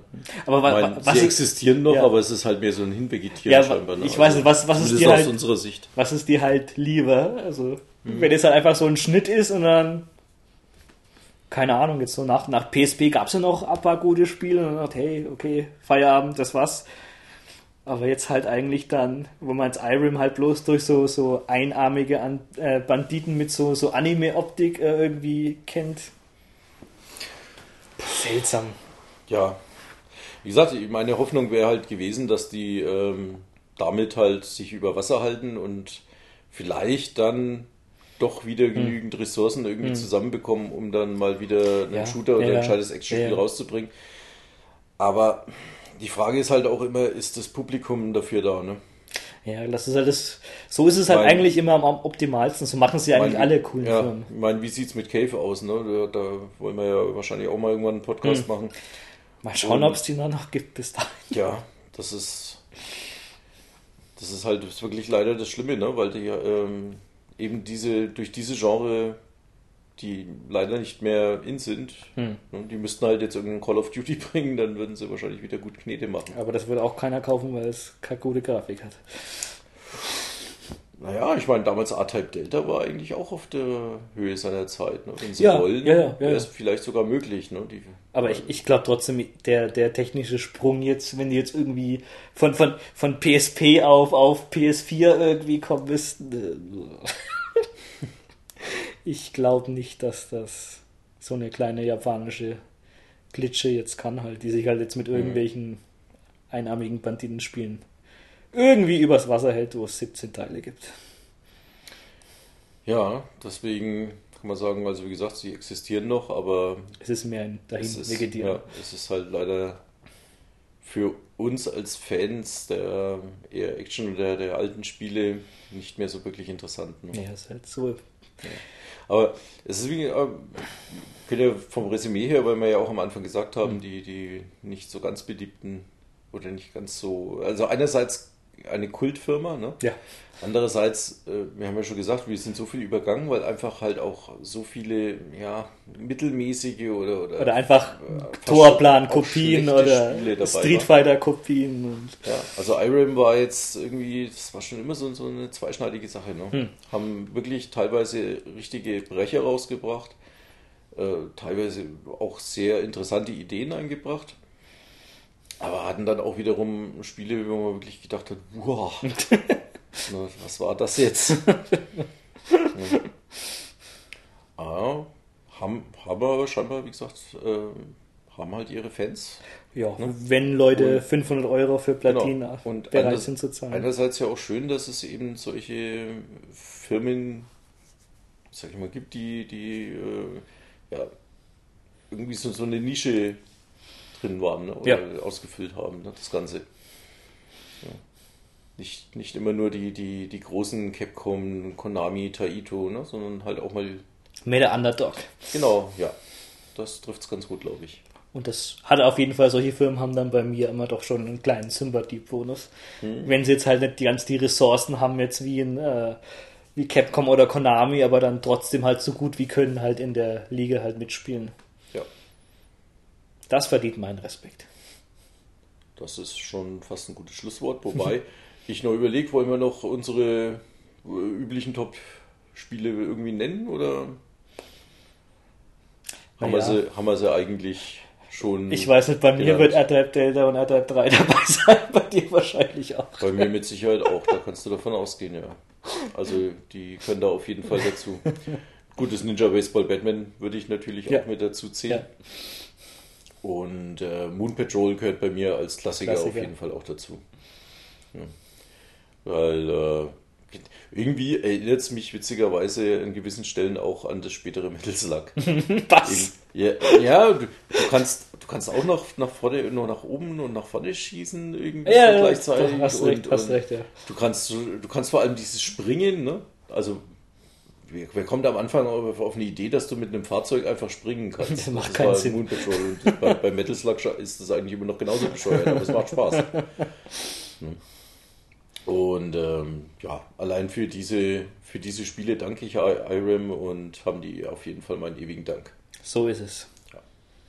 In dem Sinne, Wünschen wir euch auch einen schönen Abend, Tag oder sonst was, wo bis. ihr gerade seid. Genau. Bis zum nächsten Mal.